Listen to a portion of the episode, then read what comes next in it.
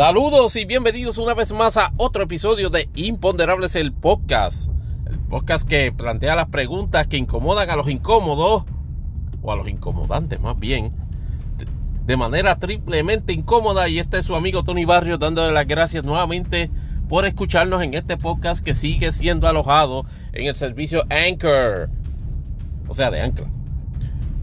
Que por cierto sigue anclado a Spotify y preguntas y comentarios, por supuesto, este, que, que, tengan sobre este y cualquier otro episodio de Imponderables el podcast a nuestra dirección de correo electrónico imponderables podcast at yahoo.com imponderables podcast yahoo.com este por supuesto en, en nuestras redes sociales este en Twitter este arroba imponde podcast mi cuenta personal Tony Barrios underscore 24 y en Facebook en versión beta en facebook.com slash imponderables el podcast. De hecho, sea de paso, les agradezco que en la medida de lo posible, eh, cuando vayan a la página de, de, Facebook, le den like. Porque así que funciona el engagement allá. Hay que darle, hay que, hay que darle like a esa a la, a la página de Facebook. Así que si pasan por allí un momentito, aunque sea este este, por unos segundos, este, su like, este, se agradece. Hoy, por supuesto, este su follow, porque tanto en Facebook como en Twitter, como en cualquier otro de los servicios de, podcast como Spotify, este, Google Podcast, Tuning Radio, Stitcher y, otros, pues efectivamente usted puede recibir alertas de cuando llegue un nuevo episodio de Imponderables el Podcast. Agradecido de antemano, claro que sí, claro que sí. Este, por, por, la gestión y por la cooperación. Siguiendo eh, con todos los temas este, que cubre este podcast, que básicamente Puerto Rico, Estados Unidos y su sección este, ya famosa de imponderables. Eh, eh, en, esta, en esta semana, pues lo que hemos visto con relación al desarrollo de la política de Estados Unidos es que la administración Biden y particularmente este, Joseph Biden III, este, a.k.a. Sleepy Joe, a.k.a. Dark Random, este, ha efectivamente, y producto de, de los éxitos este, eh, políticos, este, por, su gestión legislativa, este, por los logros que ha tenido en aprobación de leyes en el Congreso, que lo hemos discutido en otros episodios anteriores del podcast, efectivamente ha, ha promovido un cambio de estrategia donde los demócratas y la administración Biden y el propio vicepresidente eh, Biden han optado este, efectivamente de, adoptar un tono más ofensivo. Y cuando digo un tono más ofensivo, ciertamente puede, puede referirse a ambas acepciones. Y es en el sentido de que, de que el presidente se está parapetando como un elemento principal de campaña en las elecciones midterms de, de ahora de noviembre de 2022, las cuales representan una amenaza clara e inminente de que el Partido Republicano va a tomar control de por lo menos una de las dos cámaras legislativas.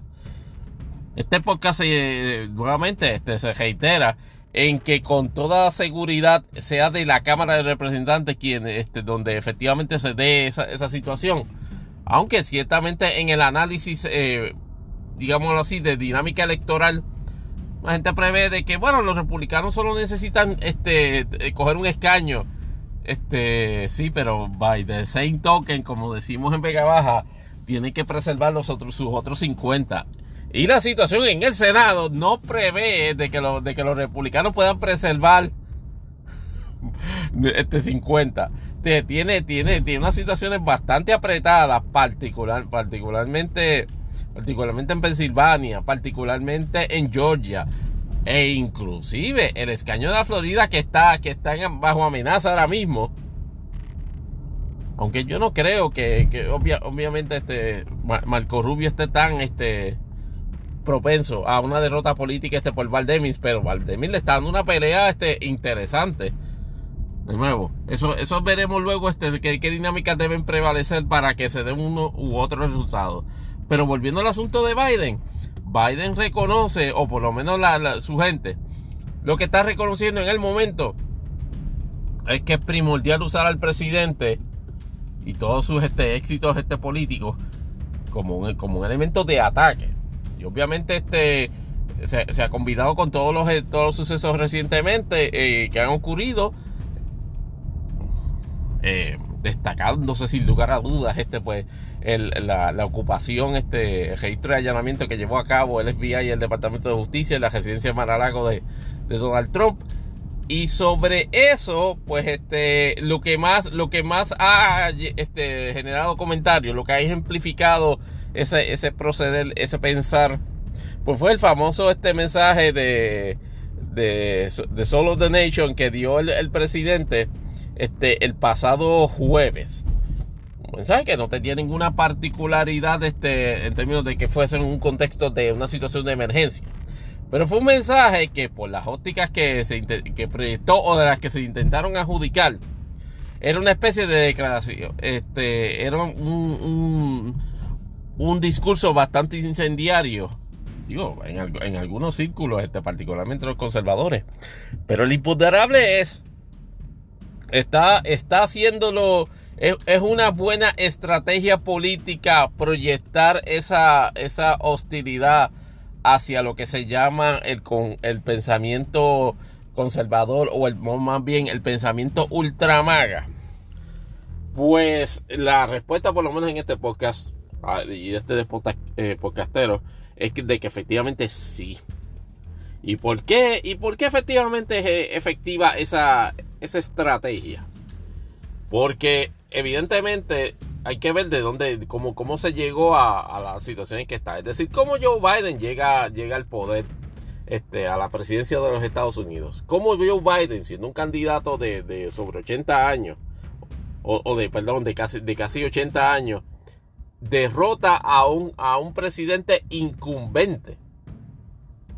Obviamente con unos números de aprobación extremadamente bajitos pero que tiene, pero que tiene una militancia, un grado de militancia descomunal entre sus huestes y con un, potencial alto este de efectivamente este reelegirlo. Pues es señalando precisamente unos elementos particulares de tanto de esa proyección personal de Trump como, como candidato, como, como incumbente, así como el colectivo de la, de la gente que lo apoya. Y, si, y para suerte de los demócratas, hay ejemplos concretos de la manifestación colectiva de esa, ideología. Y esa está en el día de enero. En la, en la insurrección del 6 de enero. Y eso pone a, eso pone a los demócratas a Biden en, una posición, tomando en consideración los, precisamente las victorias que ha tenido en términos de, su, agenda de gobierno, en una posición envidiable de tomando en consideración precisamente las oportunidades que le ha dado la circunstancia con esto de este nuevo flanco de, escrutinio este criminal que se está haciendo este, sobre la persona de Donald Trump con relación a la apropiación completamente ilegal de documentos clasificados y secretos este, en, en Maralago. Eh, sobre eso, de, sobre ese rollo, vamos ya mito Pues ha, puesto en la posición de, siendo él incumbente ahora, y efectivamente no gozando de unos espectaculares este, job approval que de hecho, o sea, de paso han mejorado significativamente aunque Reuters este, por alguna razón tiene la loca idea de que sus encuestas lo tienen, lo tienen todavía en 38 y 37, la realidad es que Joe Biden está como comodísimo en 40 y 45 y en la medida en que sigan apretando o, siga descoordinada la, oposición republicana a, a, ciertos principios relacionados a, lo, a, a, las conquistas o más bien a, lo, a, los triunfos este, gubernamentales del, presidente Biden, va poquito a poco acercando a, Biden a una posición insólita, a, cerca de 50% en aprueba. Yo no creo. Yo no creo a antiponderables. Mira, va a llegar a 50 de aprueba. No, no, no, no creo que, no creo que llegue y no creo que llegue ni, ni siquiera para, para, para tomar en el contexto del evento electoral a, la, a noviembre de, 2022 vaya a llegar a 50. Pero, pero, toda aquella narrativa de que, de que oh my God, este, este Joe Biden no, no, no. Este, básicamente a cada segundo se desploma sus niveles de aprobación general. No. Esa, esa narrativa, esa narrativa, este, antes, antes estaba, este, se oía hueca, ahora se oye peor. Porque los números, los números no apoyan. Sí, hay este niveles considerables de inflación. Este, pero efectivamente este, eh, elementos de, la agenda de gobierno del presidente han sido aprobados y algunos de ellos han, generado este, innumerables simpatías y respectivos de si, en términos prácticos es, obtenible o si, o, si, le conviene al, público o a un sector, este, digámoslo así, del espectro político piensa que, son un desastre. El caso de los, de, los préstamos estudiantiles. Y el mensaje de, ese, del pasado jueves era esencialmente enmarcando de que, de, de los Estados Unidos continúan bajo la misma amenaza contra la esencia de su alma de parte del colectivo que apoya a Donald Trump.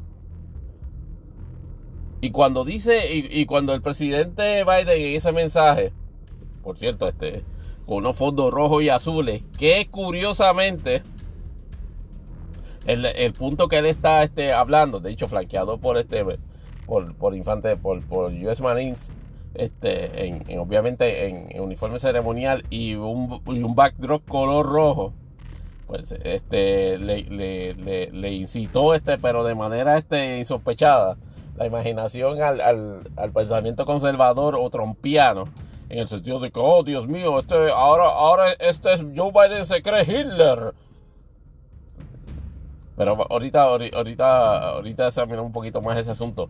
Pero el mensaje esencialmente lo que, lo, que estableció este Biden en el mismo es esencialmente de que había que oponerse a, la, a los principios divisivos y de total repudio a la democracia que, ostenta o más bien que promueve esa, ese, ese grupo de personas y respectivamente si apoyan a Trump o no. Y en eso en el mensaje fue categórico de establecer de que no es porque apoyen a Trump, es porque apoyen a Trump de una manera particular, de una manera que promueve este el no respeto de los principios de, los, de, los principios democráticos, eh, la incitación a efectivamente resistirse a ellos a través de la, a través de la violencia. Promover este, este, este, este políticas o más bien este valores divisivos, tanto con ideología como inclusive en elementos de circunstancia personal, este, por ejemplo, promover el, el, discrimen racial, promover el, el, discrimen hacia la mujer, promover este, lesionar los derechos de las mujeres, promover la lesión de los derechos este, de, de personas este, de la comunidad LGBTQ, todo ello como una, como, como una, un mantra de que todo ello es justificable para que Trump vuelva al gobierno. Y eso es la medida en que usted puede ver que todavía en 2022, en el año del señor Donald Trump, una persona que ni siquiera al momento es candidato, realiza fucking rallies.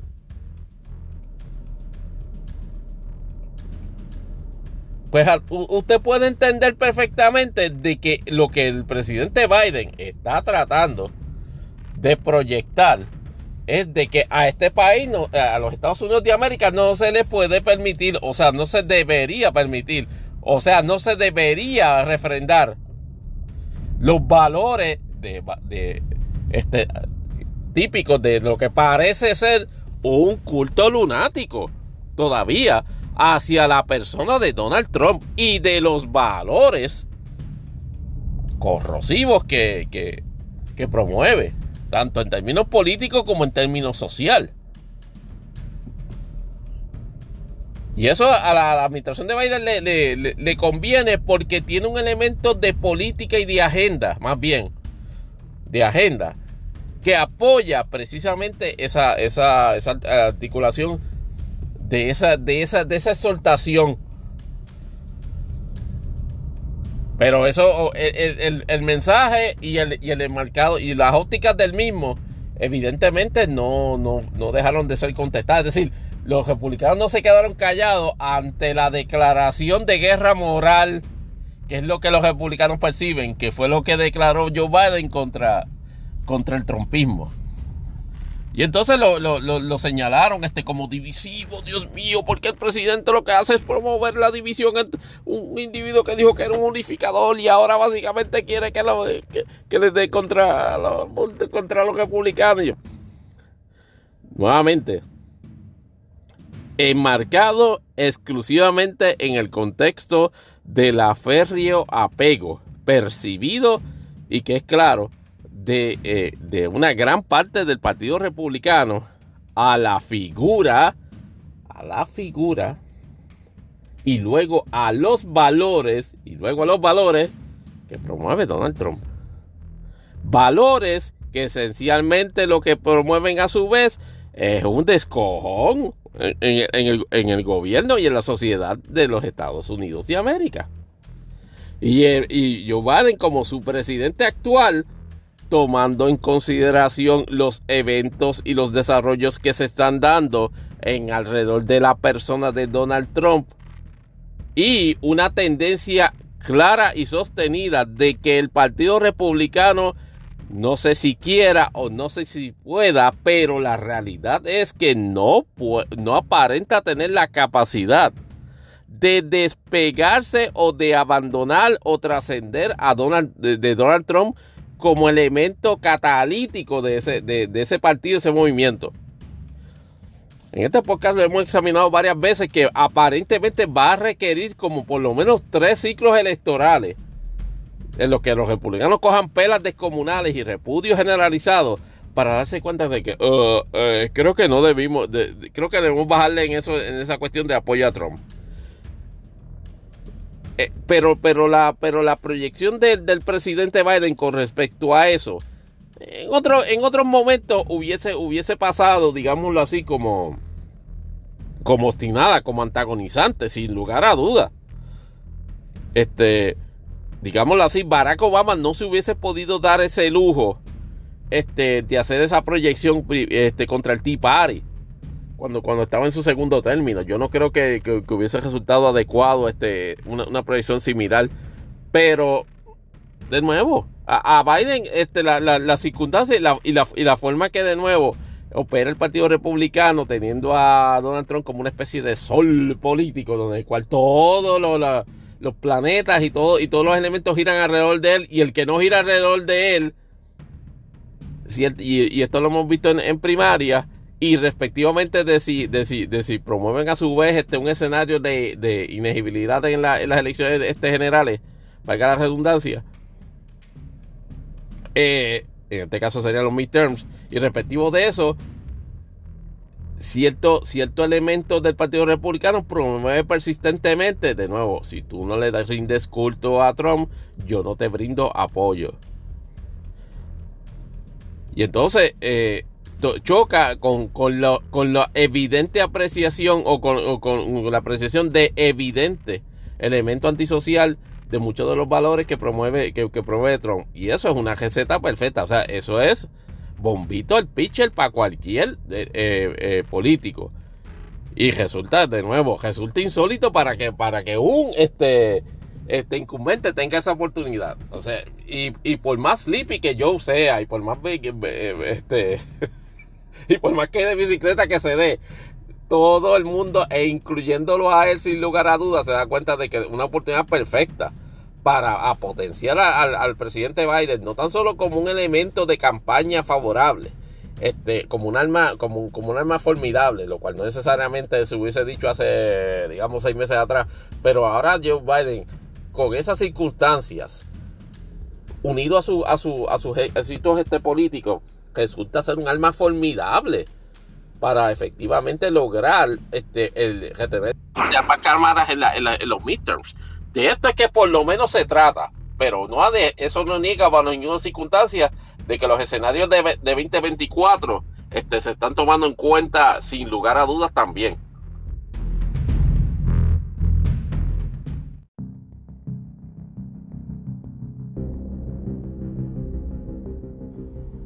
Y siguiendo con los imponderables de Estados Unidos, pregunta de todo esto, entonces, ¿cómo, eh, cómo le va, cómo va viendo el caldero donde ahora, este, actualmente se encuentra Donald Trump? Y usted dirá, mano, pero, pero Tony, ¿qué, mucho énfasis tú haces en imponderables el podcast eh, con respecto a Donald Trump? Dude, o oh, dude. La, la, realidad es que Donald Trump se ha reinsertado. Tuvo durante básicamente el 2021 y parte del 2022 en la, lo que yo llamo en una trastienda política. Obviamente una especulación considerable esto sobre su plan de futuro, pero Donald Trump siempre en, la trastienda, ¿qué pasa? Los asuntos en los cuales se aparentemente se registra o se tiene elementos de evidencia, bien sea por procesos administrativos, por procesos legislativos o por procesos legales. Eh, Trump, este, evidentemente lo que estamos viviendo ahora, y en términos de su prominencia, es evidencia de envolvimiento de actividades pasadas. Enero 6 es algo que, que, tiene elementos descomunalmente fuertes de vínculo con la persona de Donald Trump directamente. El manejo de los, de los documentos este, de, este, secretos y clasificados que estaban en Casa Blanca, que se los lleva para su resort en Mar-a-Lago, para manosearlo y para saber Dios que otras cosas hacer con dichos documentos. Eso es una investigación, ahora de carácter criminal, que efectivamente está estableciendo un vínculo considerablemente fuerte con la persona de Donald Trump. Y entonces, en, esa, situación, no podemos concluir otra, otra cosa, o por lo menos nuestra política editorial, es traer el, énfasis en, Donald Trump. y eso les reconozco que estamos básicamente trabajando, trabajando como si fuese 2020 all over again pero sin lugar a duda, no empece a su a su a, sus dificultades. Este Donald Trump continúa siendo la, figura de influencia mayor en el partido este republicano. Pero a medida que se van calentando las cosas, se va, hay unas transiciones interesantes en cuanto a apoyo. Pero, de nuevo, eh, volviendo al asunto, curiosamente se, se obtuvo una victoria pírrica, ¿verdad? ¿Sabes? De 15 o 20 segundos, pero una victoria no nonetheless. La jueza Eileen Cannon, este, de, este fue federal este, de, eh, en Palm Beach, eh, decretó finalmente al lugar la petición que estaba haciendo la gente de, de, Trump de que se nombrara un Special Master para la cuestión de la verificación de, los de los documentos que habían sido ocupados este, de, del complejo este de Donald Trump en Maralago. El planteamiento de todo este tiempo, por insólito y, estúpido que fuese, pues fue entretenido, o sea, fue concedido. Y, y, de qué se trata? Para recapitular, porque lo habíamos discutido en un par de episodios este, con ustedes, nos habíamos hecho preguntas y, planteado respuestas este, a esos imponderables la, estrategia dentro de lo apretado que está Trump en este issue es la vieja confiable de privilegio ejecutivo. No que ahí este, que, en el descubrimiento de esa información o en la develación de esa información el Departamento de Justicia o el FBI cuando hizo la, el registro de allanamiento, recuerden que el, este, el Departamento de Justicia no ha radicado cargos criminales por este asunto lo que, lo que solicitó en un momento dado y le concedió también otro, otro, otro juez de, federal fue el meterse a la, casa de Trump esencialmente para recobrar o material delictivo o material que haya sido producto de la comisión de un delito. Pues no empece a lo absurdo de eso. Pues efectivamente este, el, el, tribunal a través de la jueza Eileen Cannon, Cannon no tan solo concedió eso, sino que emitió una orden interdictal contra el FBI y el Departamento de Justicia de que no podía seguir examinando por el momento los, los documentos con el propósito de continuar su investigación de carácter criminal. Es decir, los documentos que estaba ocupando y todo eso, tiene el Departamento de Justicia que cesar en, ese, en esa tarea. Intimo yo, en la construcción de la orden, para que se le permita al Special Master, que dicho sea de paso, se le dio un término a ambas partes para que recomendara el nombre de personas que fuesen capaces de hacer esa evaluación. ¿Cuál es, cuál, cuál es el problema? en, términos, en, términos políticos, primero, hay que, hay que reconocer. ¿Es una victoria para Trump? Sí, es una victoria para Trump. ¿Por qué es una victoria para Trump? Porque le permite a, la, le permite a Trump, a través de ese Special Master, si efectivamente, y, particularmente si, lo, si es nombrado uno de los que él sugiere, le va a permitir ciertamente de forma informal, claro, este acceso no tan solo a los documentos tal y como los ocupó y los está clasificando el Departamento de Justicia y el FBI, sino a impresiones particulares que se pudiese tener este, subjetivas sobre elementos de que, de que el contenido de esos documentos y el manoseo de los mismos por parte de Trump y su gente pudiesen configurar este posible delito. Violación a la ley de espionaje o, o violación al Presidential Records Act, you name it pero habíamos como habíamos este también este contestado a modo imponderable eso no debería ser una, una dilación excesiva. Porque ya el Departamento de Justicia en, en, una, en una, moción que presentó la, la, pasada semana y que si no me equivoco hablamos este, discutimos también de ella donde estaba la, la, controversial foto este de los de los documentos este encontrados en el, en el piso o por lo menos así tal y como fueron encontrados en, el despacho de, en el despacho 45 de Donald Trump, incluyendo una serie de folders con marcados, etiquetados como documentos clasificados, completamente vacíos.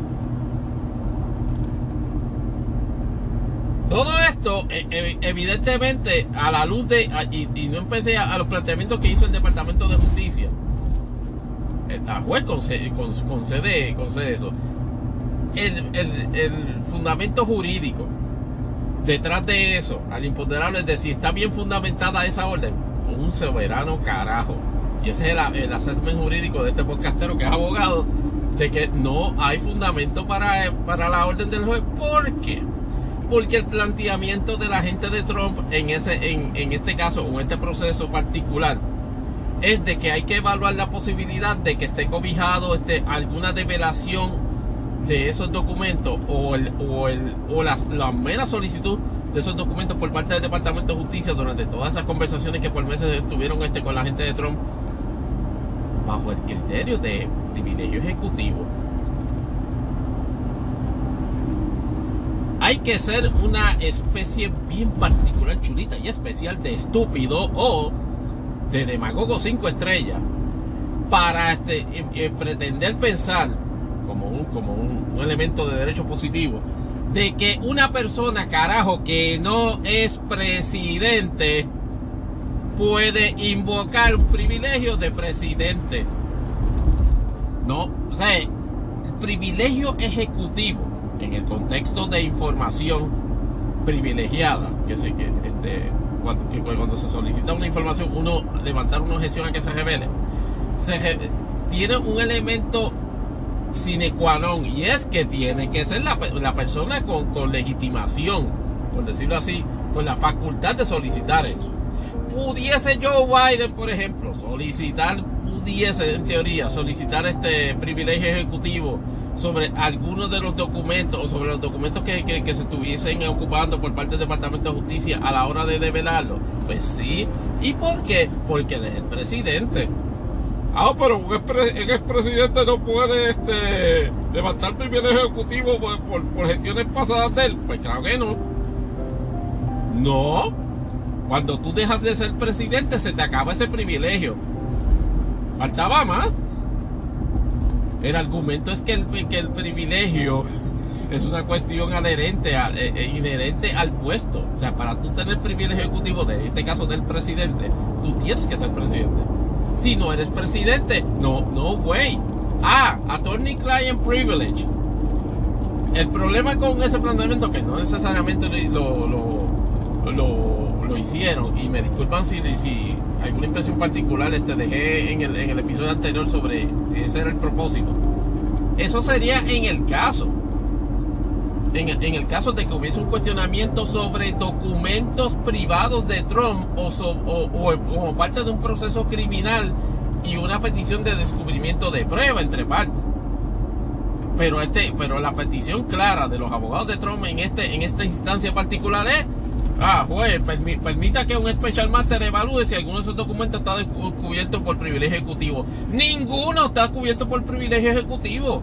Porque Trump no puede ejercer, eh, levantar esa facultad. No puede levantar el planteamiento. Pero, bendito sea Dios, una juez que, que, la, que la nombraron este, que la nombraron dos meses antes de que Trump saliera de, de Casablanca. Imagínese usted qué posibilidad hay de que efectivamente haya tenido un elemento de, digamos parcialidad a la hora de emitir ese ruling. ¿Debe el Departamento de Justicia apelar esa, esa determinación? La contestación es imponderable, es que sí. Por todos los elementos de la orden, la contestación este, es imponderable, por lo menos de parte de este podcastero, ¿verdad? Usted tiene un diferendo con respecto a esa percepción, me escribe a imponderables-podcast.com en parte. La petición del Special Master, infundada como es, entiendo yo que con la información que ya le proveyó el Departamento de Justicia en sus mociones, sobre todo el detalle, inclusive el inventario detallado sobre los documentos, no le va a permitir a un Special Master sencillamente encontrar lo algo diferente a lo que ya el Departamento de Justicia y el FBI dijeron que encontraron.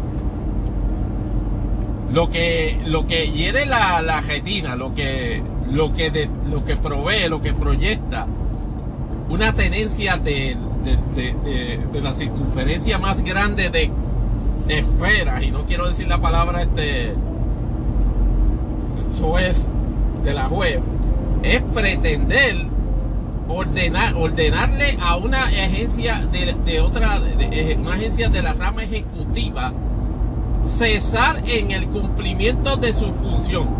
Volvemos a repetir, el Departamento de Justicia y el FBI lo que están haciendo es una investigación criminal sobre la forma y manera que se manejaron documentos que se sacaron de, Casablanca y que se supone que donde hubiesen ido a parar fuese a, a, los archivos presidenciales o en, en el caso de documentos ultrasecretos en, en, en los lugares designados por el gobierno de los Estados Unidos para preservar documentos de su propiedad.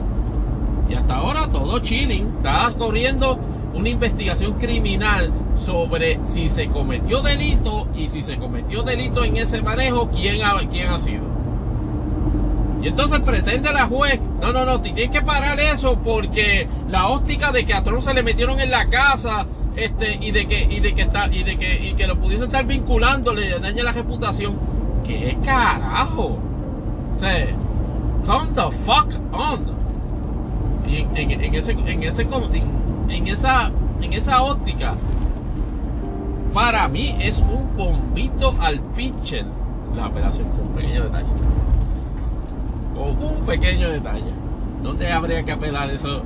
Habría que apelar en el noveno circuito de apelaciones. Noveno circuito de apelaciones, donde está dicho sea de paso incluido este Florida. No es precisamente el circuito de apelaciones más. más amigable a posiciones de la administración Biden. Eh, y cabe la posibilidad, no estoy diciendo que no pase, cabe la posibilidad de que inclusive circuito, de que el menos circuito efectivamente confirme. No estoy, de nuevo, yo entiendo que el término jurídico no aguanta análisis jurídico. La prohibición de una de, de, la rama judicial a una rama ejecutiva a llevar a cabo sus funciones en cumplimiento de su política pública. Tú no me puedes parar de realizar mis investigaciones. De hecho, mira, eh, eh, es curioso que la orden inclusive sí le permite llevar a cabo al, gobierno evaluaciones de si esos documentos efectivamente constituyen lesiones a, a, criterios o más bien a, situaciones relacionadas a seguridad nacional. Pero entonces no puedes, no puedes investigar de si se está cometiendo crimen, de si se cometió un crimen ahí y quién. Y entonces tan carifrescamente el tribunal te admite, no, porque lo que pasa es que eso puede afectar a Trump. o sea, ¿cómo? Tú sabes, I know no menos circuito, Justicia no dijo, no, no saltó como un tigre, como decía don Miguel este, que en paz descanse, los mamotretos. Porque hasta cierto punto no tiene, me parece que la posición del Departamento de Justicia y el, y el, Attorney General Garland es que no tiene necesariamente objeción al, al Special Master. Porque inclusive le puede, le, puede ayudar porque puede efectivamente este conociendo ellos ya que tienen los, documentos, pueden coger al, Special Master en la pifia de querer tratar de, de, sacarle las castañas al fuego a Trump, declarando toda una serie de documentos, digámoslo así, sujetos a privilegio y no teniendo el fundamento jurídico para sustentar ese ruling. Pero, pero, en, pero en, cuanto, en cuanto a la provisión, eso es peligroso porque efectivamente lo que busca, lo que busca es matar el issue político del taquiti taquiti diario de que se conversa en el sentido de que, ah, Trump lo estén investigando criminalmente. Y eh, entonces utilizar el counter spin de que, ah, no, no lo están investigando, pues eso está paralizado. Hay un special master que va a recibir el documento. Ese es el, el, el, el top point, el bullet point de mierda que van a proyectar en Fox News. Bueno, y de hecho, me imagino que ya este Carlson anoche, me imagino que lo, habrá empezado con esa, con esa estupidez, ¿verdad? Pero eh, de eso es que se trata. La idea de la gente de Trump es matar o por lo menos congelar el efecto político negativo de ese issue. Te dirá, ¿por qué? Porque aparentemente, y no sé si ahora con ese, con ese ruling estén un poco más relajados en esa determinación, pero Trump piensa, la, la gente de Trump está considerando la idea de lanzar su candidatura a la presidencia de los Estados Unidos Eh, dicho sea de paso, este, en, un programa radial de, una de estas fotutas este de, de cartel conservador que no recuerdo y, ni me, y no me preocupo este, por, recordarme en este momento. Pero Donald Trump había indicado efectivamente este, de, que lo, de, que, de que todas las personas que habían intervenido en la insurrección del día 6 eran, este, no tan solo eran este, eh, patriotas este, y que eran víctimas de persecución política, sino que estaba con su dinero asistiendo en representación legal de muchas de esas personas y que está, consideraría si llega a la presidencia en 2024 otorgar perdones este, ejecutivos masivos a todas las personas que pudiesen haber estado intervenido allí. En Vega se dice más cabrón imposible, pero políticamente lo que Donald Trump está diciendo es a la gente de, del 6 de enero, muchachos, yo no los he abandonado, sigan en la, sigan en, la eh, en la aberrante, en la aberrante este campaña de básicamente querer tomar el país a la fuerza y en contra de la voluntad general de, del pueblo por el mero hecho de que atenta contra sus valores retrógradas, discriminantes y racistas. Eso es, en eso Trump le dice, muchachos, I got your back. Y en ese sentido, lo que la gente de Trump ha estado evaluando conforme al, clima, el clima bastante caliente que le, está planteando la investigación del asunto de Mar a Lago, es si su lanzamiento de candidatura pararía esa, esa, esa situación. Porque aparentemente se están creyendo una, una leyenda urbana de que hay un, un, memorando, no sé si fue de Bill Barr, este, antes, antes de irse, este, que por cierto, peló a, peló a Trump y a su gente en Fox News el otro día y Trump este le, le, tiró este, le tiró limón en posting de, de, True Social por la cuestión de que dice, mira, eh, evidentemente es, un acto completamente irregular la, forma y manera que se tomaron esos, esos documentos. Este, claro, Bilbao dice eso ahora, pero había que escucharlo en, en, en, en 2018, digamos, cuando, cuando apoyó este, la, el, el, disturbio, el disturbio de bolsillo que creó Trump por querer hacer aquel este, Stone Politics de, meterse a la a, caminar por, por Parque Lafayette para agarrar una Biblia en la mano. Pero, ah, pero volviendo entonces al escenario que tiene la gente de Trump sobre si lanzar su candidatura frena la investigación, mi contención es que ese memo es leyenda urbana y de que eso no va a parar el Departamento de Justicia a, a seguirlo investigando. La pregunta, y de hecho la habíamos contestado en el, episodio anterior también, y, a modo de reiteración, Trump va a ser acusado. Eso de. No le quepa a usted la menor duda. Y tengo la, la, tengo la impresión de que políticamente, si efectivamente tiene que ser antes o después de midterms, pues será antes o después de midterms. cronológicamente veo poquitísimamente probable de que sea antes de los midterms. A Donald Trump lo acusarán en un momento de 2023 o 2024. Pero de que lo acusan.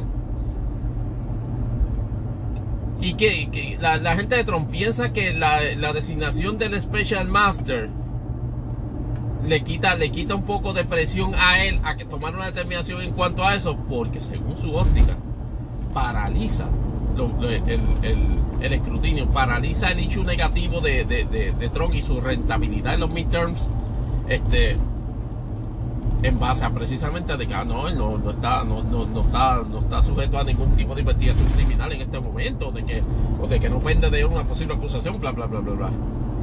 Veremos cómo ese ese punto de vista va a variar conforme a los resultados del midterms. Porque esencialmente en la, y este, en la en el Senado, por ejemplo, ya tenemos una queja pero a muerte entre, entre Rick Scott, que se puede decir que es el número 2 del Senado, el, el, pasado este gobernador de, de, Florida, este que parece este un villano este de Mad Max este.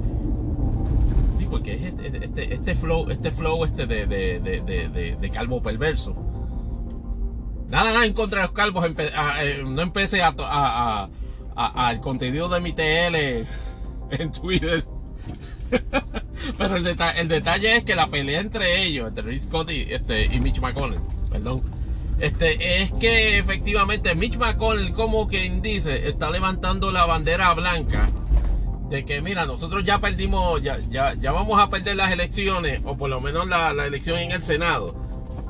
Paso, amenazó con, con renunciar. Si los republicanos no retomaban el control del Senado. Pero este, esta semana McConnell este señaló de que la, pobre selección de candidatos en el Partido Republicano va a propiciar precisamente el colapso de, ese proyecto o de esa gestión.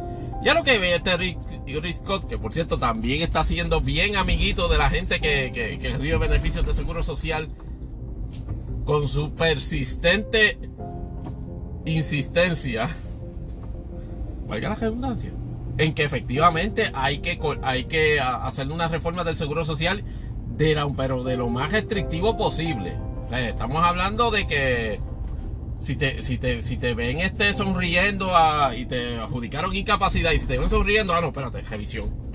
Eso no puede ser. No, puede ser que tú estés feliz este, este cogiendo beneficio de seguro social.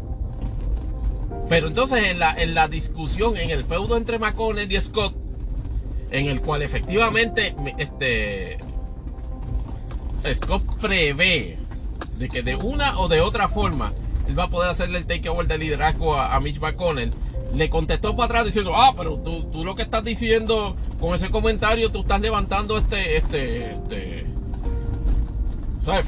falso testimonio sobre, sobre los electores republicanos. Yeah, sí, sí.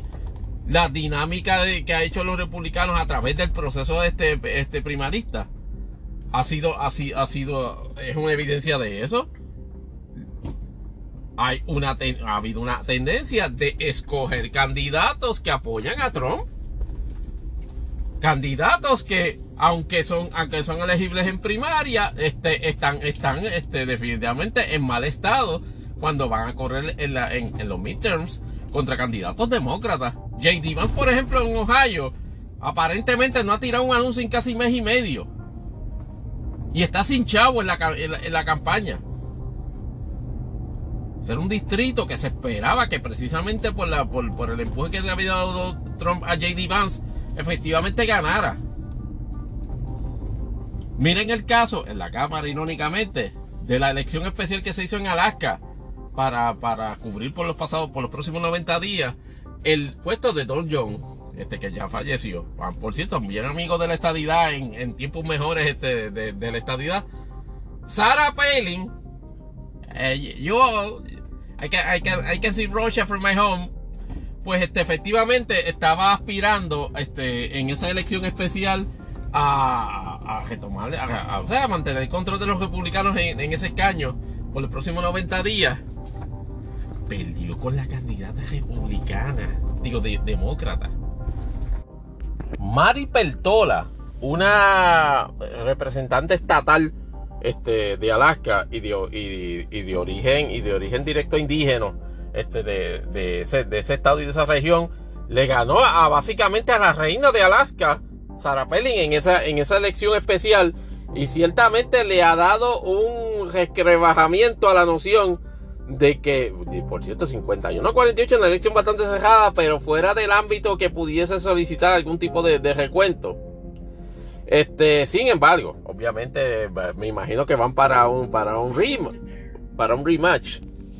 No, no, we are not waiting to pair. Este, eh, van para un rematch en, en noviembre. So, y respectivo de lo que pase en noviembre, y me imagino que los demócratas allá tomarán eso como iniciativa, es claro, es claro de que los elementos de un posible ocupación de este republicana del llamado Red Wave este por parte y, y, con Donald Trump a la cabeza se sigue tambaleando cada vez más.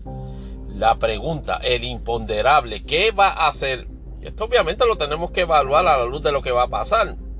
Yo entiendo que va, yo entiendo que se, todavía se van a ir 50-50, controlando cámara este, y, no pudiendo recuperar el Senado. Pero, pero ¿qué va a hacer este? ¿Qué va a hacer este los republicanos en enero si efectivamente no logran tomar control de ninguna de las cámaras por culpa de estarle este, succionando el ego a Donald Trump? Eh, este, yo creo que Ron DeSantis sobre eso me tendría sin lugar a dudas más de una respuesta.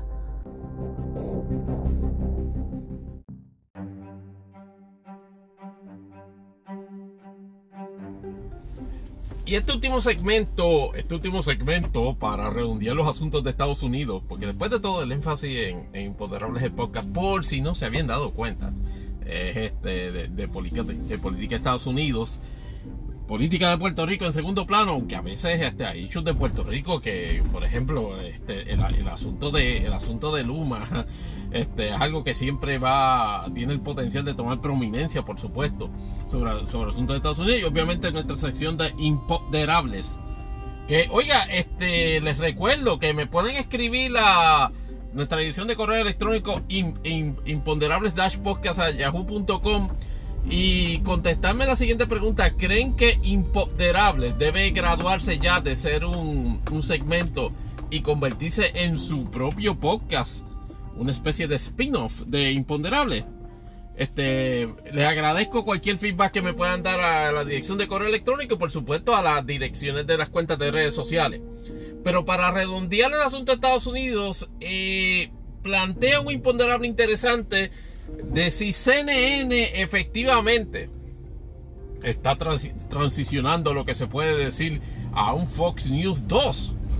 Bueno, como habíamos este, planteado preguntas este, y contestaciones en un par de episodios anteriores, pues vimos ya de que toda la, toda la situación este, con Chris Light, este, Malone y toda, y toda esa, y toda esa alta gerencia nueva este, de CNN, ahora este, bajo la sombrilla corporativa este de eh, Warner Bros. Discovery, pues había determinado este, hacer unos cambios editoriales este, en la orientación de CNN, este, que entienden ellos, este, que benefician o promueven la consideración de CNN como un medio menos partifian, vamos decir, eh, eh, es decir, menos opinionado hacia la ideología, este, digámoslo así, de izquierda. Eh, y luego pues de la salida y el, este, y el despido este sorpresivo, no sorpresivo, de Brian Stelter de, y, la cancelación del programa Reliable Sources, que por alguna razón, vuelvo insisto, yo no entiendo por qué la cancelación del programa, porque después de todo es un programa de crítica a la cobertura mediática sobre issues de actualidad, no era un programa de de debate o opinión pública. Si el asunto era que Reliable Sources a su vez era una especie de parapeto de crítica más bien este partidista, este disfrazado de programa de crítica mediática, pues, pues, pues entendía yo de que la remoción de Stelter este, este, resolvía ese asunto, pero así no fue. Ah, pero los asuntos, o por decirlo así, el, el, el la limpieza en CNN continuó porque sorpresivamente, y esto no lo sabíamos, pero se reveló posteriormente y lo reveló el, recipiente de, la mala noticia, John Howard, que es uno de los este, periodistas este, de CNN veteranos, corresponsal este en, en Capitol Hill, anunció desde que, a pesar de que tenía vigente un contrato multianual con CNN, le fue notificado, por decirlo así, la cancelación del contrato, es decir, tiene que haber mediado un buyout de ese contrato. Este, John Howard este, era de estos periodistas, efectivamente, que durante la administración de, de Trump, en la forma que estuvo cubriendo los sucesos bajo su presidencia, ciertamente, aunque de un modo un poco más, ¿cómo lo diríamos? Un poco más sosegado, pero, eh, pero impartía cierto elemento subjetivo este, sobre la forma y manera que pues, se cubría o los matices que se le daba a, las gestiones que hacía el, en aquel entonces el presidente Trump. Y por alguna razón parece que fue identificado por la nueva alta plana este de, de CNN como otras de las personas para las cuales había que salir. Y se le dijo precisamente, mira, está papo, está. En contexto obviamente pues del, del buyout del contrato y toda la vaina. Y las últimas, una de sus últimas alocuciones, este, como, como corresponsal de CNN de, Casablanca, no perdió la oportunidad para recordarle a la gerencia de que denunciar, este, de que denunciar, o, más bien tratar de adoptar las, las, las, mentiras, las falsedades, las teorías de conspiración, este, como un elemento, digámoslo así, este, verdadero o franco en el contexto de, de digámoslo así, de, un, de, de noticioso, no era lo correcto. O sea, no tratar, tratar ese tipo de ideología como una especie de, elemento noticioso este, verdadero, este, era un error. Y a lo que se refería era que cubrir, cubrir, la, cubrir ese tipo de postura y no hacer los señalamientos de que es falso, de que es infundado, de que, de que, de que, de que promueve, de promueve divisiones pues eso es que no, es una forma correcta de, practicar periodismo o ejercer más bien control editorial. Bueno, yo me imagino que pues CNN dijo, pues está bien, o sea, yo, después de todo tú estás fuera, así que el punto para CNN es que al aire no lo censuraron en, ese contexto, pero la, la situación parece ser este sintomática, y, ese es el detalle, hay, hay personalidades este, de CNN transicionando o amoldándose a ese nuevo modelo de política editorial. La impresión particular y por las reacciones generales del público, particularmente en el conversatorio de ala liberal, es que sí. Eh, hay señalamientos particularmente de, newscasters que de ordinario tenían posiciones bastante opinionadas cuando hacían el descargue este, de sus funciones como periodistas, como Brianna Killer y el mismo este ay Dios mío se me olvida, el nombre Jake Tapper este que ahora está, están tratando de mostrarse lo, lo más neutrales este y, hago énfasis en que aunque no los están viendo ustedes, estoy haciendo air quotes con, con, mis dos manos. y, la realidad es que se vio, por ejemplo, en la cobertura que le dieron CNN al mensaje de Joe Biden este, de, salvar el, espíritu de América el, pasado jueves. Y el énfasis que lo, lo al, gente como Zapper, la propia Brianna Killer, en la, exposición de noticias y comentarios sobre el asunto, enfatizaban y reiteraban del posible tono divisionista de Biden en ese discurso. Y llamaba poderosamente la atención el primero de este, de este episodio, que no mencionaban o no establecían un contraste o una similitud en el carácter este divisionista, si se quiere llamar, de las declaraciones del propio este, expresidente Trump horas antes del mensaje en las cuales efectivamente señalaba que toda la política o más bien toda esa ese pensamiento insurreccionista que movió los eventos del día 6 es algo que en lo que a él concierne es un movimiento patriótico y de que de él ser presidente estaría perdonando así al tipo sábana este lanzando un, este, un, perdón sábana a todos los involucrados en, en ese tipo de actividades no vimos a Jake Tapper, no vimos a Brianna Killard este, hacer ningún tipo de, señalamiento o en contraste o, en similitud de si ese tipo de discurso también era divisionista. Claro, este, eh, eh, he leído y escuchado a varios este, eh, personalidades o más bien exponentes ideólogos este, este de, de, del ala liberal este, ahora este, señalando, este, llamando a un boicot contra CNN, este, por eso. A la pregunta de si procede, procede o es, bueno un, boicot, yo no creo en la, en la cuestión de los boicots. En ese contexto, por lo menos en lo, que, en lo que yo he podido apreciar, efectivamente, hay un movimiento, no total, pero hay de ciertas personalidades de CNN que le, o le han bajado el voltaje a su, a su, a su línea de opinión incendiaria contra Trump, o sencillamente se han mostrado, este, digámoslo así, este, hostiles hacia, hacia las posturas de Biden. Recuerdo perfectamente que cuando Wright este, llegó este como, como gerente de CNN, eh, a Don Lemon le, le, dio un arrebato de, por varias semanas, levantar un cuestionamiento sobre si la edad de Joe Biden y su capacidad cognitiva era un elemento que los demócratas tenían que considerar a la hora de evaluar este, la idoneidad de que Joe, Biden fuese este renominado este, continuaba para un segundo término como presidente.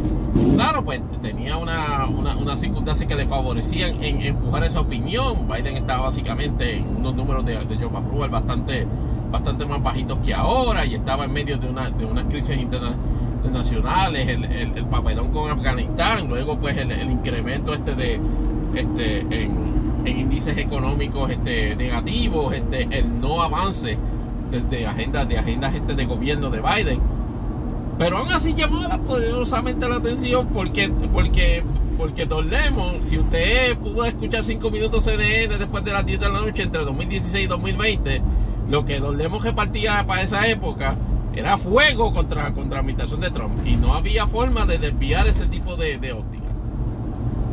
Igualmente, este, se ha especulado precisamente sobre la posibilidad de que tanto Don Lemon como este Jim Acosta el otro este corresponsal este de Casablanca para el tiempo de Trump, el cual de alguna manera y, y obviamente durante 2021 fue como quien dice mudado, desactivado en esa marca este de, de, de, fuego este periodístico contra Trump este y ahora quedó entonces en un programa de noticias donde él como que básicamente es un, es un merch una mezclita de, es un newscast, pero tirando un elemento de opinión. Y se especula que él y Jim, y Jim Costa, y, o sea, Jim Acosta y, Don Lemon son esencialmente lo que queda en términos de, digámoslo así, de carácter liberal y que pudiesen estar en la cuerda floja. Sobre ese asunto, aparentemente ellos continúan y que es safe en términos de eso. Pero no, no cabe duda de que eh, dentro del de, eh, ambiente corporativo, o por lo menos dentro del ambiente editorial del network, hay un movimiento entre la gente que no tiene seguro su empleo allí a bajarle un poquito a la diapasón anti-Trump. ¿Le va a resultar esto en términos, en términos de audiencia o en términos de negocio, en términos de que hace beneficioso CNN? Mi posición es que no. a, CNN pues le, va, le va a perseguir el, mote o por lo menos el lastre de ser un, un, un, network que no va a convencer bajo ninguna circunstancia a gente que eh, come, bebe, suda y defeca toda la, toda la mentira que le, que le transmiten en primera instancia Fox News y cuando están cansaditos, aburridos de Fox News, se van a Newsmax, a Newsmax y se van a One America Network. O sea que la noción que tiene CNN de que va a apelar a ese tipo de público, a que va a mover a la gente a, dejar de ver a Tucker Carlson a Sean Hannity para escuchar de alguna manera que Anderson Cooper se muestre más sosegado en su crítica. No, that ain't gonna work. Esa gente no va a escuchar a, no, va a ver ni atender lo que, lo que produzca CNN. Por el contrario, la reorientación, digámoslo así, este, editorial periodística de CNN está creando, y lo que acabamos de, discutir con ustedes, muchachos, la, la, situación del boicot, el cual yo no promuevo, pero es una situación que precisamente en mercado de libre expresión y en mercado de ideas se produce con resultados variados, pero en muchas ocasiones muy efectivo a la hora de descarrilar la efectividad de ese tipo de, de, de empresas. Y en esos CNN se corre un chance, pero de qué manera, de efectivamente y se pone gasnate, porque después de todo, en ese renglón no está solo en competencia. En ese renglón está bien cómodo, siguiendo su línea extremadamente liberal, antitrompiana y antimaga, como siempre. Gila MSNBC. Pregúntale a MSNBC, si, si, si van a cambiar esta su orientación, este editorial. Un carajo. Y esta situación le conviene, porque eso es público que no va a escuchar o consumir productos de CNN y se va a ir para MSNBC. Y pudiese darse la situación, no estoy diciendo que se da porque no tengo ni el más mínimo hint de que si se produzca, de que gente, por ejemplo, como Stelter y John Howard den el salto a MSNBC y eso, y eso en términos de imagen manda mensajes poderosos al, público que, que, suele consumir este CNN cuando ve, no, espérate, la gente que, la, gente que yo entiendo que analiza bien o que, o que manda mensajes que yo quiero escuchar, y pasa igual que en Fox, pues ahora no están en CNN, están en MSNBC. Pero eso no sería una única movida este, este tonta y atolondrada ahora mismo en, en, en Warner Bros. Discovery.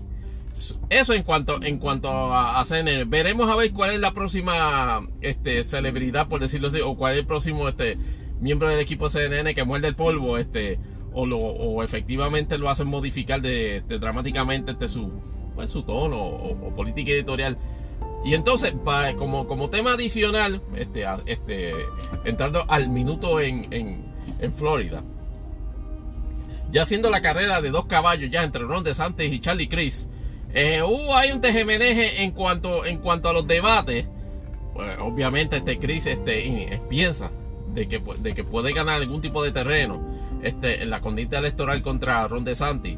De nuevo, las encuestas, lo, lo, que hemos visto el promedio de encuestas en, en Fight 38 y en, y en Real Clear Politics es que todavía Ron DeSantis está cómodo en 6 puntos en promedio en, los sondeos de opinión y eso no es precisamente una pela descomunal, pero es una ventaja cómoda. ¿A qué me imagino que está apelando Chris con el movimiento del debate? A lo que todo candidato en desventaja promueve una oportunidad de tratar de dar golpes este de efecto contundente y duradero en proyecciones, digámoslo así, este, equivocadas o atolondradas de Ron DeSantis, tratando de establecer contraste. Pues allá Ron DeSantis al principio estaba como que, ah, yo no voy a debatir cuando cogió candela del grupo de, Charlie Crist, este, tanto en redes sociales como en declaraciones públicas del candidato, de momento se echaron para atrás y accedieron a hacer hasta ahora un solo debate. Y me parece que es a principios de octubre. ¿Podrá Charlie Crist conseguir la, este, tener la oportunidad de hacer un, segundo debate? Me, me, intimo de que eh, así lo interesan precisamente para maximizar sus posibilidades de prevalecer porque no creo que Ron DeSantis, y ahora digo yo en, contraste, Ron DeSantis no va a permitir, y la gente de él, pues, pues, particularmente esa, esa Cristina Pocha, ¿ustedes han visto la cara de, ese individuo? Yo le en mi cuenta de Twitter, yo le he mostrado un par de veces, y no, no hay, si, si, si, si lunático trompista tuviese un entry en, en un diccionario, la cara de esta, de esta dama sería sin lugar a dudas el figura, figura A1 en, esa discreción, en esa descripción como, como, eh, como, parte de un comentario o de un artículo enciclopédico. Jesus Christ. Pero de nuevo, De Santis está en control. De Santis está en control, tiene una gestión pública que ciertamente tiene unos resultados que, favor, que parece estar este, con el favor mayoritario del público y de que no hay como que mucho margen para que haya una hecatombe. Claro, los debates son los que pueden producir esa oportunidad. Uno. Y dos, bien importante, Charlie Cris es una persona muy conocida en Florida porque después de todo fue gobernador. Obviamente, todas las últimas incursiones que ha tratado este, en, en, elecciones este de, de, ser gobernador, pues no ha tenido este resultado muy positivo. Uno pensaría de que eh, su experiencia visa política y gubernamental vis a vis de Ron DeSantis es superior, eh, maybe, pero los resultados de Ron DeSantis, buenos o malos, son contemporáneos. Y hay que hay issues este, de carácter nacional que son que, que, que los cuales Ron DeSantis es vulnerable. Que la gente de Ron DeSantis lo, lo sabe. Hello, este, regulación del aborto. Y los cuales por alguna razón no ha podido los demócratas a nivel, a nivel del estado este, pillar a Ron DeSantis en, en, una, en un rally en un interludio donde se muestre básicamente pugilateado para, para discutir este, este, ese, esos asuntos. El otro detalle que entiendo, y insisto y persisto, no desde, no desde este episodio ni dos episodios, yo diría casi casi desde, desde, desde World Chaos, desde, desde nuestro primer episodio, Imponderables el podcast. Demócratas siguen sin una estrategia contundente con respecto al bloque del voto latino en Florida. Y eso lo vimos en la estrepitosa caída que se dio en las elecciones de 2020. Y a este momento, debo ser sincero, ante el imponderable de si los veo en el, en el mismo, en el mismo charco, resbalando. Yes, Dale Soto yo lo veo haciendo campaña todo, todo, todo el tiempo pero no me acaba de hacer los énfasis, no me acaba de ver, no acabo de ver una coordinación de movimiento de activación del voto boricua, de hablarle a la comunidad boricua en Florida, establecerle de por qué es más beneficioso para los intereses de los boricuas en Florida que efectivamente ah, eh, este, dar el Soto sea vaqueado en su gestión, pues, en el caso de él, ¿verdad? Como, como congresista de, distrito, este, con un gobernador demócrata. No veo, no veo, no veo ese movimiento del, voto ni de parte de Dar el Soto ni de ningún otro elemento de, campaña, ni siquiera de, de Charlie Cris, por supuesto lo cual este, me resulta problemático y predecible en un, en un posible resultado de nuevamente una, una estrepitosa caída de los demócratas con respecto al voto puertorriqueño. No, porque, de nuevo, es, es particularizado en el caso del voto boricua, el cual, insisto, que lo, que se promueve en la mayoría de las instancias es un nivel, niveles descomunales de apatía del, del boricua en, en, Florida, de envolverse en la política de Florida de la política de Estados Unidos, en la política de, la gente que le, que le, que le recoge la basura, que le, que le, que, le brinda, que le mantiene facilidades deportivas, que le establece programas culturales. La gente, justificado o no, lo que Boricua en Florida vive con vive va más pendiente a la política de Puerto Rico que a la política de este de, de Estados Unidos. Y eso es algo que particularmente a los republicanos le conviene porque más, porque más, más, más veces de las que uno desearía, eso se, inclina a favorecer posturas este de, de, intereses republicanos. Por ejemplo, en el caso de Ron DeSantis y el propio Rick Scott en el Senado, que a favorecer el movimiento demócrata. Demócratas este prevalecen en clusters bastante concentrados de, digámoslo así, de gente, de gente latina o de otras nacionalidades de orientación política este demócrata. Pero en el discurso general, for what is worth, tú no ves a Ron DeSantis envuelto en alguna acción particular de capturar el voto latino, mucho menos el voto boricua. Es más, yo nunca he escuchado a ese cabrón de Ron DeSantis mencionar a Puerto Rico alguna sola vez como parte de su discurso en el descargue de sus funciones como gobernador. Y estoy seguro que, no lo, que, es, que eso es por diseño. Porque la percepción que se tiene de, en, ese bloque es que no necesita conquistar un voto que ya que, que es una de dos. Guapático y cuando vota, vota este por generalizaciones hasta cierto punto de forma insólita similares a otros bloques este, latinos en, en Florida por ejemplo, como los cubanos o el bloque, el bloque de votos cubanos o venezolanos, que lo que piensan es que, que en este tipo de elecciones hay que derrotar al, castrismo y al comunismo. Y comunismo que no existe en los Estados Unidos, o por lo menos como forma de gobierno. So, Charlie Cris en, ese, en esa instancia prevalecerá, prevalecerá o logrará sacarle alguna ventaja a Ron DeSantis a través de esos debates. Contestación este y cerrando el segmento, debo decir que lamentablemente lo dudo.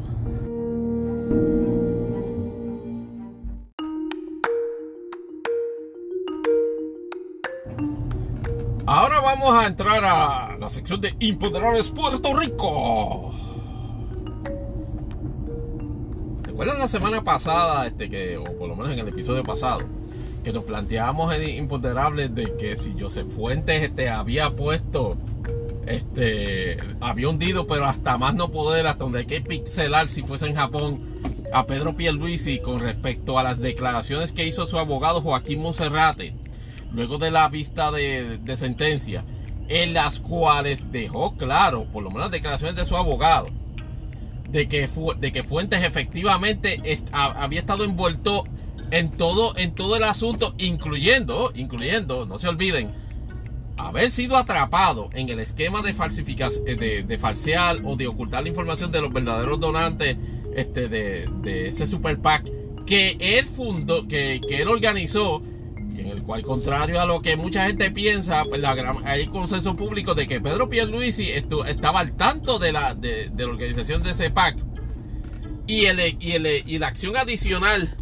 de crear corporaciones para recibir para, para recibir donativos los, este, de verdaderos, este, digámoslo así, benefactores de Pedro Pierluisi para que de tal manera ellos no aparecieran como donantes y se fuese más fácil a pagarles los favores políticos este, luego de que Luis entrara a la gobernación. Pues de lo que vimos, la, lo que vimos este, producto del fallout de, esa situación, es a un Pedro Pierluisi pugilateado, pero como ustedes no se imaginan, ay, mami, ustedes lo vieron.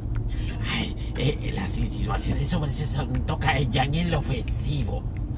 Eso es un mecanismo pendejo de defensa de Pedro Pierluisi cada vez que los vínculos son persistentes y elocuentes con respecto a, digamos, la, vinculación de una acción de él y que razonable se puede pensar de que está envuelto. Eso lo vimos en Sol Playa. Y eso lo, y eso lo estamos y eso lo, y eso lo estamos viendo, lo vimos en, ese asunto. Lo que lo que enfatizaba este la gente de prensa, lo, particularmente Noticel, particularmente Oscar Serrano, que le tienen que tener un bududol allá en Fortaleza por, las cosas que, persistía este proyectal, era de que efectivamente fuentes a través de las declaraciones de su abogado, lo que, lo que estaba implicando claramente a, Pedro Pierluisi es de que, mira, I took a bullet for the team. Trátame bien. Eso creó una, una, una línea narrativa en la discusión del asunto en la cual padre Pedro Pierluisi estaba no, no a la defensiva, extrapugilateado a nivel de que se lo, lo, dejaba demostrado con su este, lenguaje corporal. Y tú dices, pero ven acá. Eso es verdaderamente la, el, el, meollo del asunto. No, no era el meollo del asunto. El meollo del asunto es de que, eh, obviamente, con el attention span que tiene el Borigua, la gente de Pierluisi y allá en Fortaleza, la preocupación es de que este hecho hubiese iba a trascender más de uno, dos, tres días. Digamos, las declaraciones de fuentes fueron el viernes. Parece que fue jueves o viernes de, esa semana. Y, ya era miércoles de la, siguiente y todavía había este como, como parte del temario de, de, opinión pública y discusión de asuntos públicos. Si efectivamente este Fuentes estaba había, se había declarado culpable e inclusive había, había traicionado el acuerdo que hizo con el gobierno federal para efectivamente este, malograr la investigación.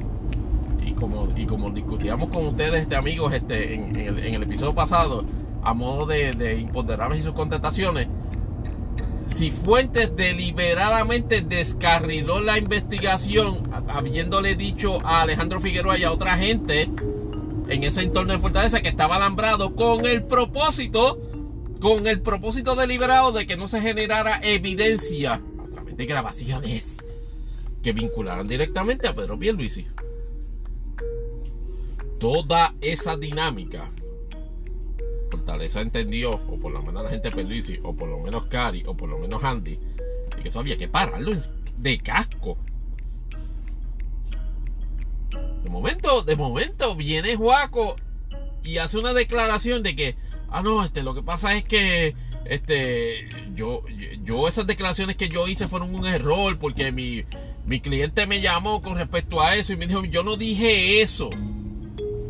Y, eso fue un error y este, quiero justificar de que mi cliente no, no dijo eso. Y seguidamente el componente fotutín este, de, de, opinión pública, ah, eh, que Pierluisi volvió a quedar exonerado, se quedaron con las ganas de vincularlo. Y el imponderable si tocaron con limón a Joaco, Joaco Monsejate en esta situación para que efectivamente se, eh, se retractara. La opinión de este podcastero y con el mayor respeto al colega, este cualquiera, este, el cual este conozco y distingo es que efectivamente y en concordancia, dicho sea de paso, con lo que dicen los muchachos de Puesto para el Problema, no sé si en el último o el penúltimo episodio de este podcast, de, su podcast, aparentemente, ciertamente la, este, la gente de Pierluisi paró de casco en la narrativa de la única manera posible que era que me diera una retractación. Obviamente no una retractación de Fuentes, porque Fuentes no puede hablar porque la acaban de sentenciar. Este, hay unos riesgos con hablar estando en esos procesos. Ahorita los discutimos en el, próximo segmento. Pero Fortaleza necesitaba que, parara el elemento, la efectividad de esa discusión, de esa línea, de que Fuentes se había, se había inmolado para salvar a Pierluisi, porque iba a persistir, iba a persistir, iba a persistir. ¿Cómo se logra eso? Y en eso, de nuevo, yo estoy, yo al imponderable de si, de si esa es una conclusión razonable. No necesariamente la conclusión verdadera, lo verdadero que se pasó, pero es razonable pensar de que Fortaleza de alguna manera, de alguna manera, se acercó, se digo, se, se, tiene que haber, tiene que haber promovido de, de qué manera, de manera subjetiva o exhortativa, al abogado de Fuentes a hacer ese tipo de declaración notarán que en ese, que en ese issue, en esa dinámica, no fue a la, a la, a a hora, no fueron a las 5 horas, fueron como a los 4 días de haber hecho las declaraciones. Licenciado Joaquín Matienzo, eh, digo, Joaquín Monserrate, hace esas aclaraciones. ¿Qué pasó en esos cuatro días? Ah, fíjese. Ahí, ahí, te, a ese imponderable tengo que contestar, no se sabe. ¿Qué, posi ¿Qué razonablemente se pudo haber, eh, dinámica se puede haber dado? La obvia. Porque eh, conociendo, conociendo al compañero, no me parece que eso haya sido una declaración totalmente infundada o destemplada en las circunstancias en que se haya dado este, los procesos. Reconozco que pudo haber habido, de acuerdo a la percepción de qué, de qué forma se hubiese este, resuelto el asunto, algún tipo de descontento precisamente por la persistencia del cliente de obrar de una manera en particular que hubiese movido de lo contrario, si hubiese todo lo contrario, a una mejor solución de su, de, su predicamento. Es decir, efectivamente Fuentes estaba en puestecito para coger cárcel de 12 a 24 con tal de que no vinculara a Pedro Pierluisi. Y eso a mí, en, en, mi, opinión, como, digamos así, podcastero, como persona que examina hechos y sucesos noticiosos, no me cabe la menor duda que pasó así. Pero, en términos de la discusión pública, como issue, como issue este de, digámoslo así, como issue público, el asunto queda ahí en las declaraciones en, la, corrección que hace el licenciado este Monserrate. Pero eso releva a los organismos de ley a rendir cuenta o a, estar sujeto al escrutinio de la prensa o de los elementos de opinión pública sobre si efectivamente qué van a hacer con respecto a, ese incidente. No.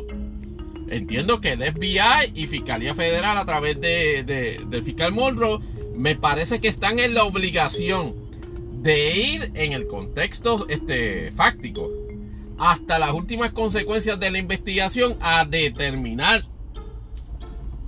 no si no si cometió delito, es si efectivamente, como parte de la ocultación de esa, de, de esa información de los donantes, efectivamente se dio la comisión de delito. Y si se dio la comisión de delito, establecer quiénes están envueltos. Recuerden que en el indictment se identifican a uno o a dos individuos que estaban envueltos en la creación y en el funcionamiento del comité. Si uno de esos individuos es Pedro Pierluisi y o o es Andy Guillemar, all hands on fucking deck. ¿Qué va a hacer Moldro? ¿Qué va a hacer el FBI? ¿Va a llegar hasta las últimas consecuencias de investigar si se cometieron otros delitos producto de la falsificación de esa, o más bien de ocultar esa información? ¿Está obligado el FBI a hacer eso? Yo entiendo que sí. Y de hecho, como parte de la investigación, puede perfectamente llegar a la conclusión de que, mira, después que investigamos, no encontramos vínculo de que, de, efectivamente se haya cometido otro delito más allá de ocultar la información de los donantes y de que efectivamente no haya break de, que, de- de procesar a otras personas más. Reconozco que por ahí es que venía la bala so to speak, cuando Mordrock hasta cierto punto, de forma no muy, este, eh, no muy bien articulada, dio la impresión de que este era el final del caso cuando se había procesado a fuente. Y ahora entiendo por qué. Y como y lo dijimos en el, en el episodio anterior de Imponderables de Podcast, la percepción de Moldro es que habiendo fuente, descojonado la investigación, habiéndole dicho a Alejandro Figueroa y a otras personas en Fortaleza de que estaba siendo este grabado, esencialmente no permitió la recopilación más allá de, información en cuanto a eso. Eso es, eh, espero equivocarme en esa parte y de que sí se haya recogido de suficiente información para si efectivamente se cometieron delitos, poder fijar responsabilidades. Pero, en lo político, debo reconocer que Pipus se apuntó, se apuntó una porque, por lo menos de manera sustancial, eh, ese issue de vínculo de corrupción lo apagó.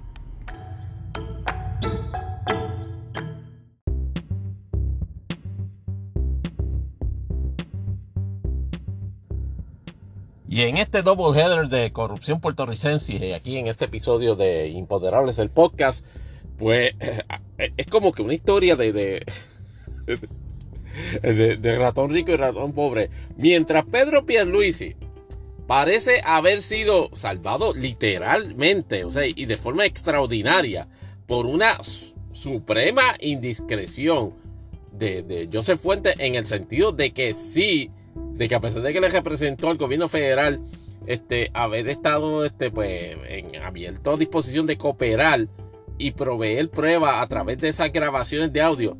Resulta que Fuentes le, choteó a toda, la, a, gente que estaba allí de que lo estaban grabando, evidentemente echando a perder una, una investigación este, federal.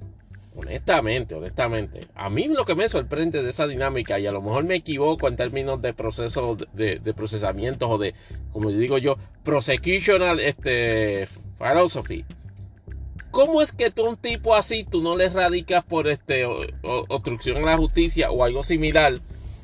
Porque evidentemente lo hizo con el propósito y ahí es que lo materializa este licenciado Joaquín eh, Monserrate. Cuando uno une una, eh, la, la declaración y el contexto, te puedes dar cuenta de que efectivamente Muldrow, y esto es vol- volviendo un poquito al tema anterior, va a estar obligado a tener que retomar la investigación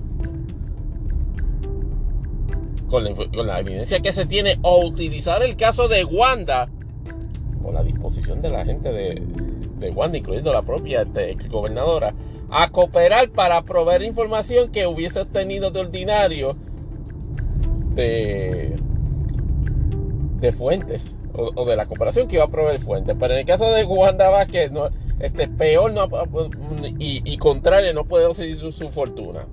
¿A qué nos referimos? Pues porque el otro día, este, no sé si por una cuestión de ego o por instrucciones de sus abogados o por una o, o por una rafipineada, como, como llamo yo, de tratar de, de, pautar, mediáticamente sus su circunstancias, pues se puso a tirar una especie de un screenshot como una especie de estas laminitas de Facebook, pero en, la cuenta social Twitter de un, de un, pensamiento de una especie de, de, una especie, no, perdón, de un abogado este comunista, este, me parece que fue no, no conozco, no recuerdo el nombre ahora, pero evidentemente hacía énfasis en, la injusticia y en la verdad y toda esa situación. Y se ha buscado, inusitadamente, un calentón este con, con Fiscalía Federal en la cual está solicitando este que se le haya incurso en desacato por violar la orden de Mordaza. Como les decía, este, pues el, Fiscalía Federal este, solicitó este, que Wanda Vázquez fuese allá de incurso en desacato por violar una orden de Mordaza. Y efectivamente, este, la cosa, pues, ¿a, qué nivel, el imponderable a qué nivel está Wanda Vázquez a riesgo de perder su libertad personal por ese sacato? Aparentemente parece ser un nivel alto, porque inclusive, este, peticiones de, de, su propia defensa de que se sellaran este escritos que presentara a su vez el gobierno y ella en oposición a la, petición que hiciera este el gobierno de que fuese allá de incurso en desacato, fueron declarados no al lugar por el tribunal. Eh, y parece ser una situación incómoda, o digo, una situación extraordinaria, que no sé si está motivada para algún clima. A, la pregunta de que si está, está motivada este, por algún clima de eventos contemporáneos. Por ejemplo, precisamente este Sixto George y Rafi Pina, que esencialmente tuvieron este, la osadía, por no decir la imprudencia o la brutalidad, de querer litigar este, eh, sus casos criminales en, redes sociales, me está, me está, que eso tiene, que eso está creando un clima de quizás un poquito de beligerancia y, y ausencia de, tolerancia este, de, otro, de, otra forma pues no pasaría más allá este pues de una, de una reprimenda pero me parece que en el caso de, de, Wanda Vázquez lo que plantea es este, efectivamente eso, o sea, de que, no, de que está a riesgo, en el peor de los escenarios, de coger cárcel por la cuestión del desacato o, coger una reprimenda descomunal. Va a coger cárcel este Wanda Vázquez por eso, o sea, mi, si me preguntan a mí si me establece un imponderable, yo creo que no. Este, efectivamente, esto le ayuda a su caso. Bueno, no le ayuda con el juez. Pero si ustedes, de nuevo, el, malicioso en mí no puede, no puede evitar pensar de que este tipo de mensajes, irrespectivo de su alto grado de discreción, de su grado de discreción o de sobriedad o de indirecta o directa, como sea, estos son mensajes para hablarle a jurados, a potenciales jurados. Recuerden que, la, forma en que se determina pues, una convicción en, el federal, igual que en el estatal, es básicamente jurado unánime de culpabilidad, jurado unánime para no culpabilidad. Entonces, con, que no se con que haya uno, con que haya uno que, se, que se oponga a lo uno a lo otro, usted como acusado tiene en el mejor de los escenarios un jurado trancado iría a una segunda vuelta. Y este tipo de comentarios o este tipo de manifestaciones, sin lugar a dudas se espera que personas que sean potenciales jurados los lean. Y, trata de entrar en la psiquis, trata de entrar en el marco, en el marco, en el marco de opinión de esa persona. En donde respectivamente si manifiesta prejuicio o no si efectivamente queda calificado o no como jurado. Pues caramba, pensar en que, oh, mm, cuando está así en, el salón del jurado, para su adentro, sin que nadie se lo diga, estar pensando en, la laminita que le envió, que envió Juan en redes sociales y que leyó. Y ese es el propósito. Algo que se puede evitar, bueno, no necesariamente en la conducta humana, algo que se debe sancionar, en la mayoría de las veces sí, algo que se debe sancionar con cárcel en esta ocasión, De la forma en que eh, ella lo manifiesta, o sea, de esa manifestación, yo por lo menos pienso que no. Este, yo pienso que lo que tiene que tener es este, como que el tribunal lo que viene bajando es, con, tremenda reprimenda, en la cual, si, si efectivamente le, afecta en, la percepción pública del caso, no necesariamente la, la desahucia criminalmente, claro. Gobierno trajo, acaba de presentar en una moción, me parece que como parte de un status conference que se celebró, este, el primer batch de evidencia y efectivamente tiene evidencia, tiene grabaciones en audio y tiene este también este informe sobre investigaciones paralelas, incluyendo la de Joseph Fuentes. Eh, el gobierno va a tener que tener cuidado con la cuestión de Fuentes, porque con toda seguridad, yo espero que no llamen a Fuentes como testigo para el caso de Wanda Vázquez, porque la defensa de Wanda Vázquez de Guajo va a traer el elemento de que, de que Joseph Fuentes es un embustero.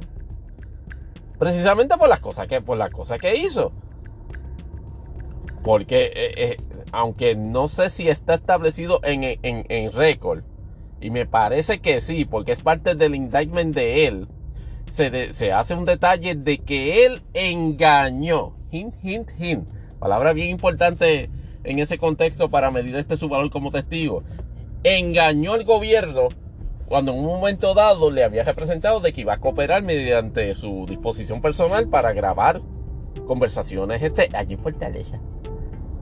Y en el mismo indictment indican de que, de que, de que Joseph, a pesar de que había llegado a ese acuerdo, no tan solo se lo dice, le dice a un funcionario que estaba allí en Fortaleza a una persona que está en Fortaleza de que efectivamente estaba haciendo, estaba llevando a cabo ese proceso, sino que no le dice a su vez al gobierno federal de que mira, le dije a fulano que, que lo que, lo que lo que, que, tengo que estoy alambrado. Así que en ese contexto es un elemento que, que medio espinoso para el gobierno utilizar en términos de prueba. Este, cualquier cosa que haya salido de Joseph Fuentes. Pero yo, yo, yo creo que, yo creo que con, la prueba nos enteraremos luego en más detalle, porque fue un artículo que acaba de salir este de eh, noticiar de la firma, este, como dicen en Canciones Inolvidables, de Oscar Serrano. Este, que por cierto, este, le, escribí en Twitter hace eh, un par de días atrás que, que tiene, tiene asignatura pendiente. Tiene que preguntarle, por lo menos en, la opinión de este podcastero, hay que preguntarle a Monroe este, otra vez si en virtud de lo que acaba de pasar con, con Joseph Fuentes y, la, y, la, y el reversazo, por decirlo así, del abogado de Fuentes, si merece este, ser eh, darse una revisión completa al asunto de, de si se cometió delito en la, en, en, la operación de ese super PAC de, de Pedro salvemos, salvemos a Puerto Rico. Claro, queda pendiente cualquier asunto relacionado al FEI en la medida en que se provea información sobre si las personas que originalmente donaron, que se revelaron luego los donantes secretos, si efectivamente algunas de esas personas a través de sus personalidades jurídicas o, este, jurídicas o naturales, efectivamente cogió contratos con el gobierno luego del 4 de enero de 2021. Pero eso hasta ahora no veo con mucho drive de la de prensa de empujar eso. Y después se quejan de que, de, que a veces no los toman en serio cuando hacen denuncias.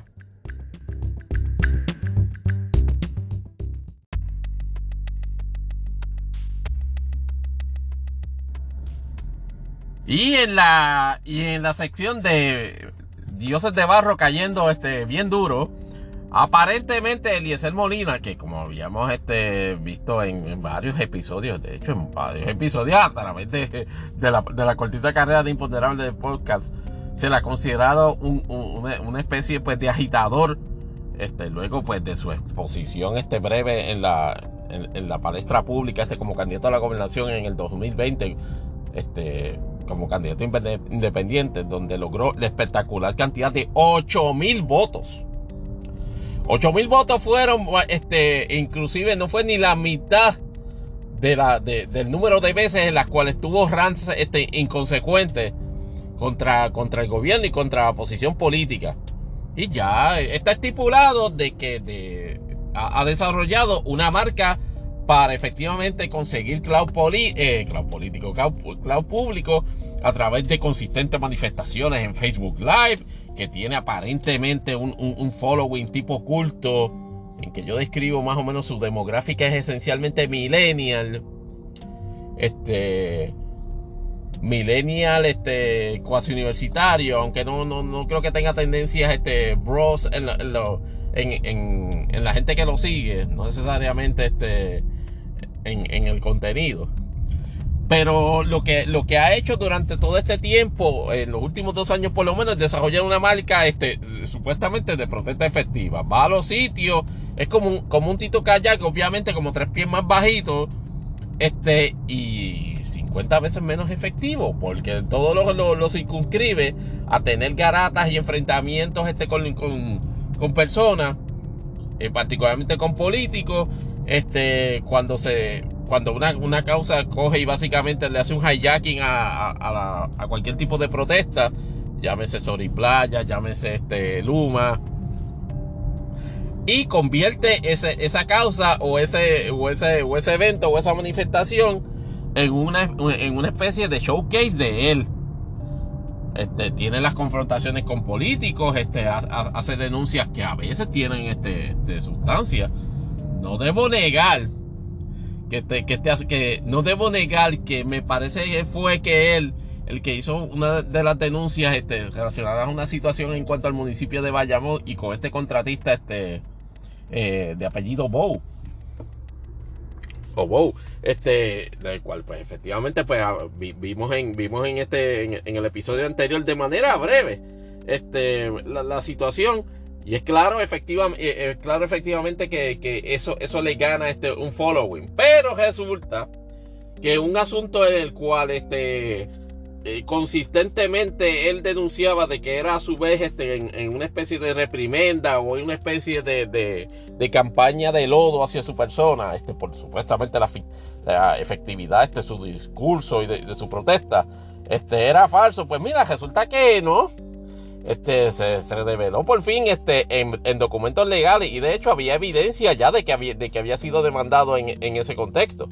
Pues resulta que él y el Banco de Desarrollo Económico, en, en, una presentación de documentos este, legales en, en, una en la demanda, una demanda civil de cobro, llegaron a un acuerdo efectivamente para este, llevar a cabo un, pago de una deuda de casi 400 mil dólares, 380 y pico de mil dólares. Este, me parece que fue congelación a un préstamo para desarrollar una especie de producto, este, me parece que bajo el label de Hacienda Libertad.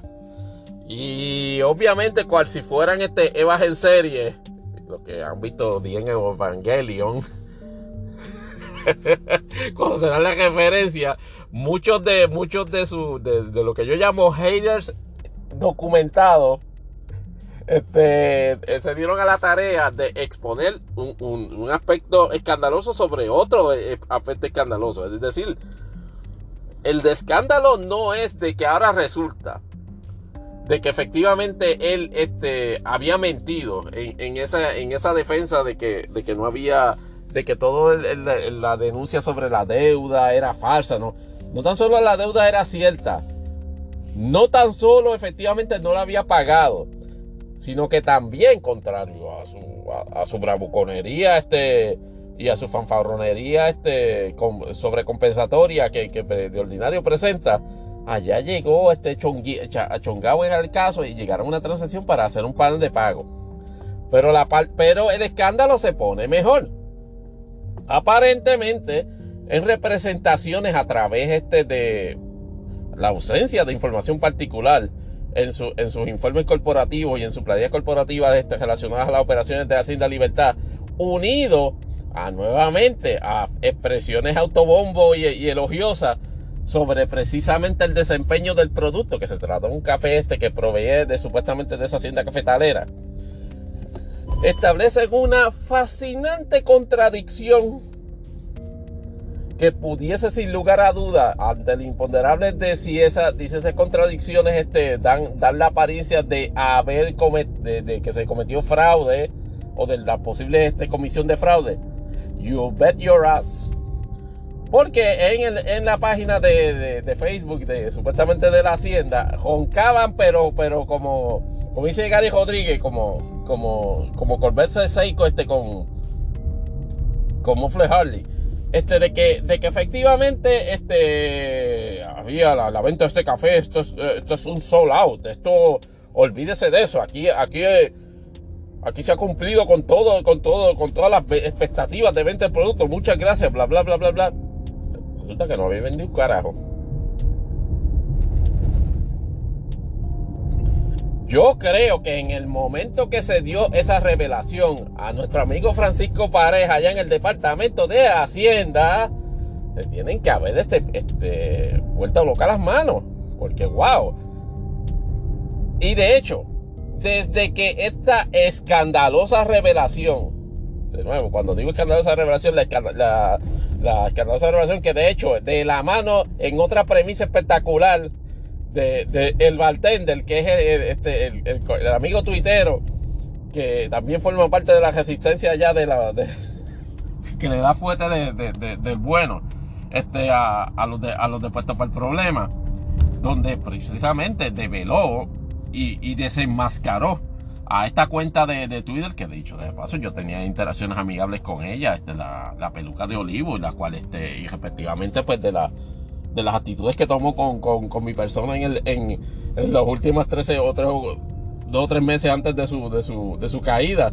Este, no, no, no, no le guardo resentimiento a la redacción, porque si algo reveló este bartender y está haciendo una parte sobre, sobre esa dinámica, este reveló de que la cuenta de Olivo era efectivamente, tal y como indicaba en la descripción de su profile, este, una, un, un, eh, un grupo de personas, incluyendo a un, a un, a un joven este, que, que, es estudiante de Derecho.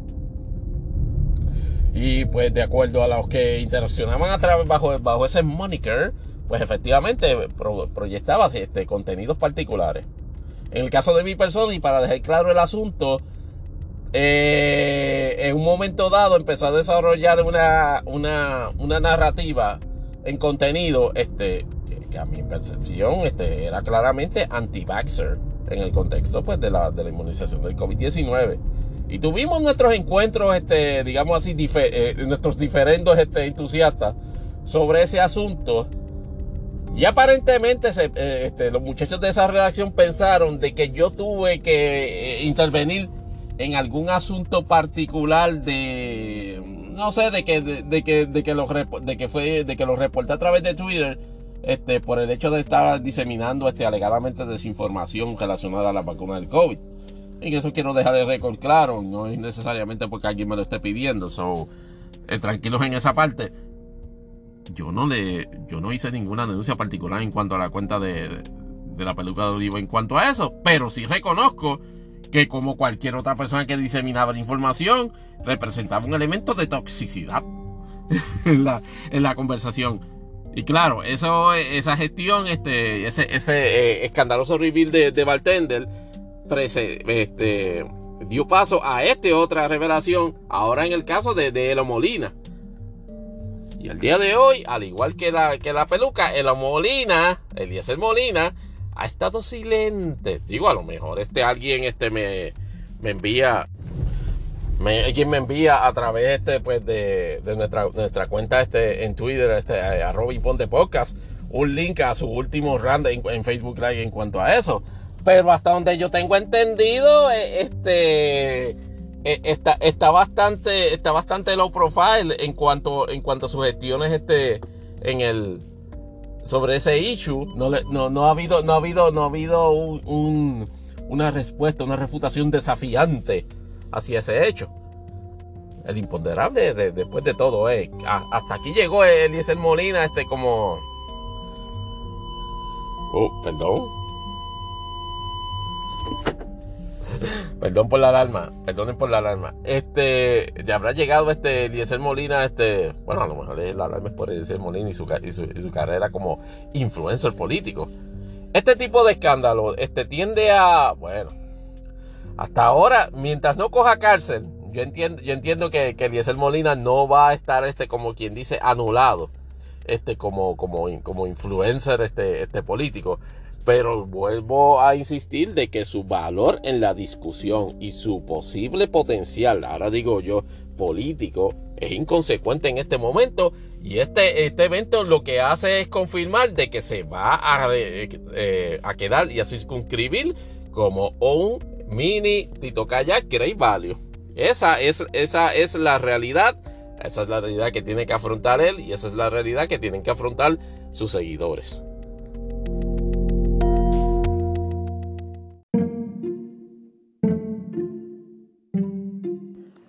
Ok, vamos esta sección va a ser un clean up este, de, las de los dos segmentos de Puerto Rico y Estados Unidos que hemos hecho antes de pasar a la sección de imponderables. Eh, con respecto a la situación de Estados Unidos, el, Washington Post a la imponderable decía apretó aún más la cosa en términos de la situación este de, Donald Trump. Este, y obviamente el escándalo de Mar Lago, pues efectivamente, así fue. Porque resulta, y esto, es un, y esto es un leak del Washington Post, este, que, este, reveló que efectivamente había documentos este, que no eran aparentemente documentos oficiales, pero ¿se acuerdan en, la, línea de narrativa que la gente de Trump estaba tratando de despachar rápidamente en términos de que, ay, no se encontraron documentos relacionados a armas nucleares, como ustedes decían? Pues sí, aparentemente se encontraron documentos relacionados a información sobre la capacidad técnica de un país extranjero. Y la especulación fuerte es de que se trata de Israel. Y uno puede poner dos y dos bajo esa premisa especulativa, claro, de que se pudo haber dado un escenario donde efectivamente Donald Trump le, pudo haber manoseado esos documentos que de alguna manera pudo haber obtenido a su vez, o tenía a su vez el, gobierno de los Estados Unidos clasificados como secretos o clasificados, y utilizarlos como alguna pieza de trueque en alguna transacción. Es obvio quién pudo haber sido un recipiente de esa información y a cambio de qué. No, todos los caminos conducen a Arabia Saudita. Claro, ese es un elemento que no se ha podido establecer porque obviamente todavía quedamos inclusive en compás de espera. Si el Departamento de Justicia va a apelar este, la determinación que hizo la, juez en el caso de, de aprobar la, el nombramiento del, llamado Special Master. Ahora mismo tienen que las partes este, un término para anunciar los posibles candidatos a ser Special Master. Todo el mundo especula más, más cómico que trágico.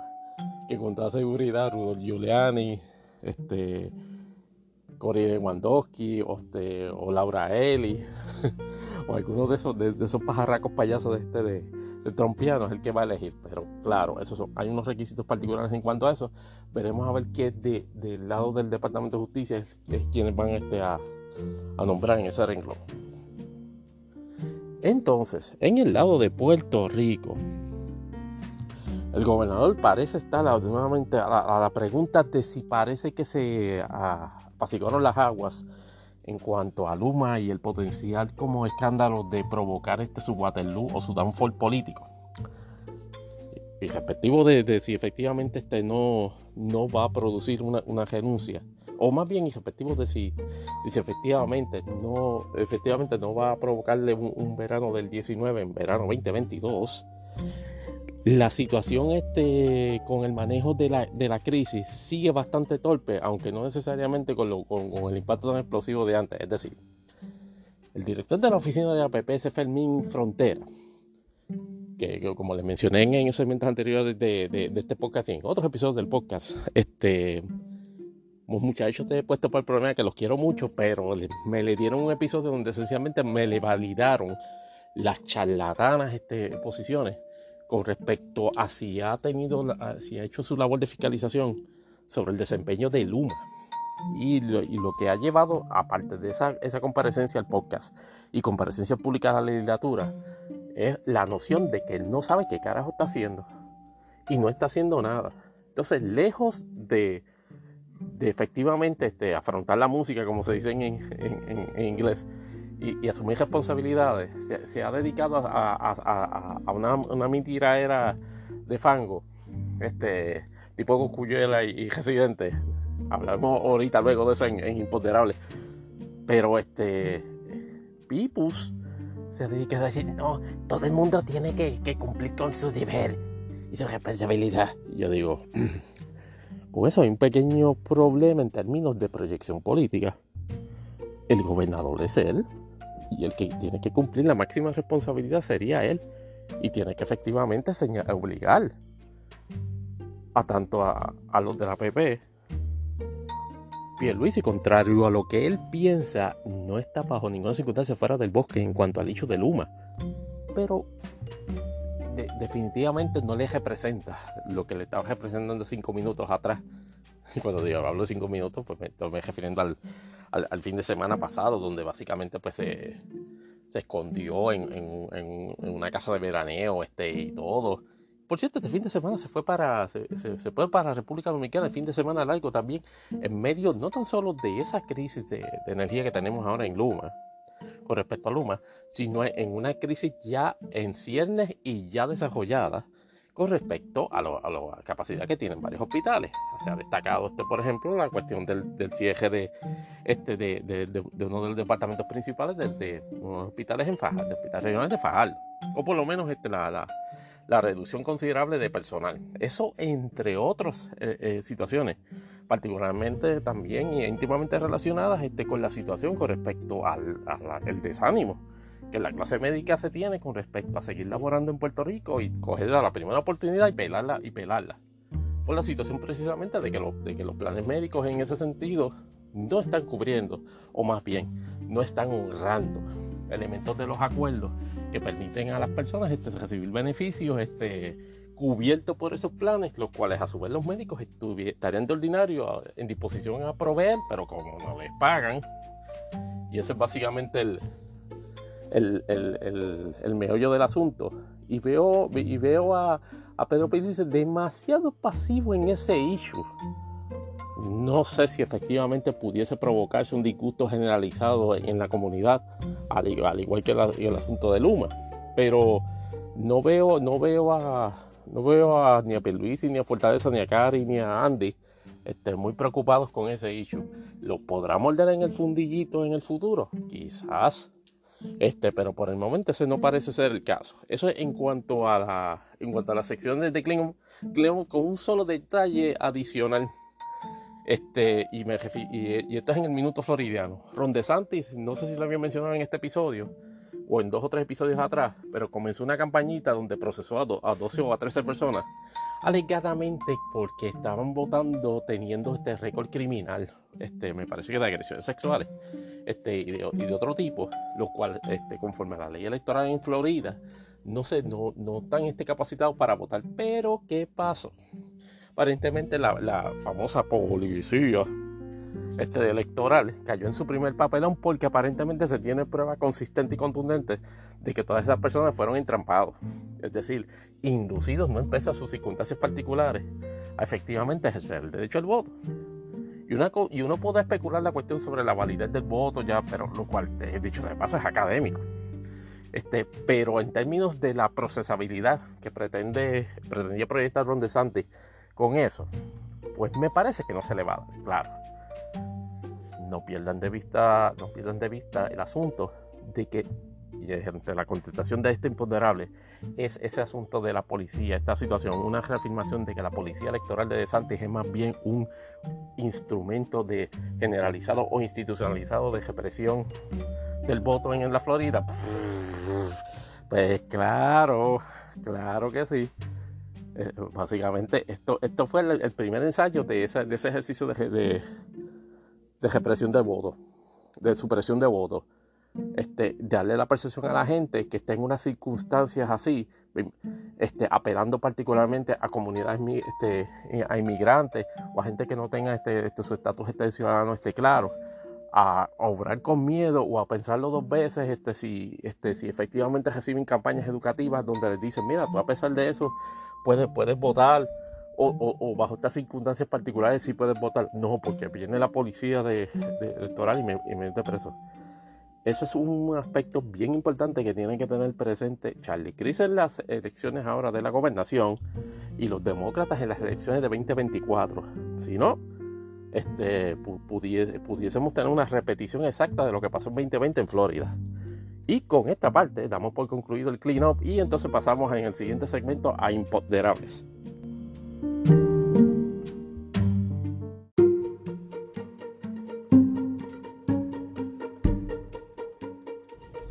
Bueno, ahora vamos para la sección, el segmento que todos, todos esperan. Oh, yeah, right. Imponderables, el, el segmento de cultura popular, hobbies e intereses de este anfitrión de este podcast, Tony Barrios. Nuevamente, gracias este, por, por escuchar este episodio. Pero no, eh, tratando de ser lo más breve posible, porque estoy casi seguro que me pasé ya de las dos horas en la marca de este episodio. Les puedo comentar que primeramente este, tuve la oportunidad de seguir este, a grandes rasgos el evento de Apple del día de hoy, del 7 de septiembre, es donde se anticipaba el anuncio este, de, los nuevos productos de ellos, como el, eh, Apple Watch 8 en todas sus variantes, los, AirPods y por supuesto la, la, figura principal de la presentación, este, el iPhone 14 en todas sus gamas.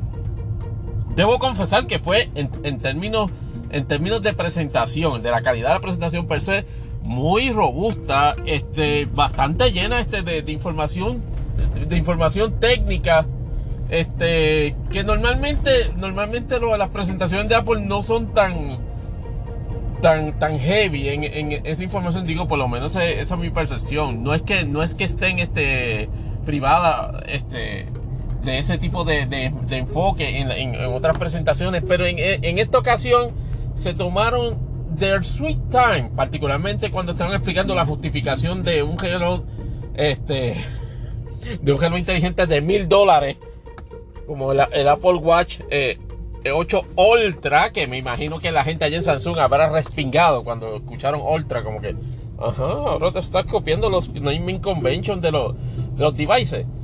Y debo, debo confesar que, que, es, que es impresionante este, la, las capacidades que tiene, aunque no necesariamente, y tal y como lo anticipaba este Samsung en, su, en sus anuncios este de, de mofa, eh, no necesariamente este, innovadores, claro, claro. Eh, ese teléfono, digo, ese es el reloj, y a mí me llamó la atención mucho eso, de que en comparación con la presentación que hizo Samsung en el Unpack con respecto al Galaxy Watch eh, 5 Pro, wow, eh, en términos de, cali de calidad de materiales o de capacidades, digamos, de resistencias en conductas extremas, en condiciones extremas, perdón, yo no creo que, que, Galaxy Watch Pro 5 esté a la altura de, de, del Apple Watch 8. Pero el price point está, está ridículo. Y mira que, que, la presentación de un paquete mucha gente se reía con la, presen, con la pretensión de, Samsung de pagar 500 pesos por un reloj. Aquí básicamente este Apple dijo, hold my beer. yo te voy a pedir mil por él. Obviamente están los otros, las otras este, gamas este, del, de la misma línea. Incluyendo este el, el SE que empieza me parece que en 399 dólares. Este, de los AirPods yo no, yo no tengo mu mucho, mucho comentario, mucha, nunca me han llamado la atención. Y mis dos hijos este, que son este freaks de Apple, obviamente este por, por todo el elemento de ecosistema y eso los prefieren. Pero a mí en lo personal no me, no me acaban de convencer esos, esos, esos audífonos. Pero este, lo que sí estaba pendiente era la cuestión de iPhone 14 y si se iban a corroborar ciertos rumores, eh, particularmente nuevamente en el énfasis este de, de Samsung en su, en su comercial de mofa de que efectivamente no iba a haber elementos de innovación. El único elemento que vi innovador en el diseño de, del iPhone 14 eh, fue este, la, la evolución del notch que si bien es cierto que ahora es más eh, alterante de la percepción, de, la experiencia visual del teléfono, o sea, ahora, ahora ya no tienes un mini noche arriba, ahora tienes tremenda barra.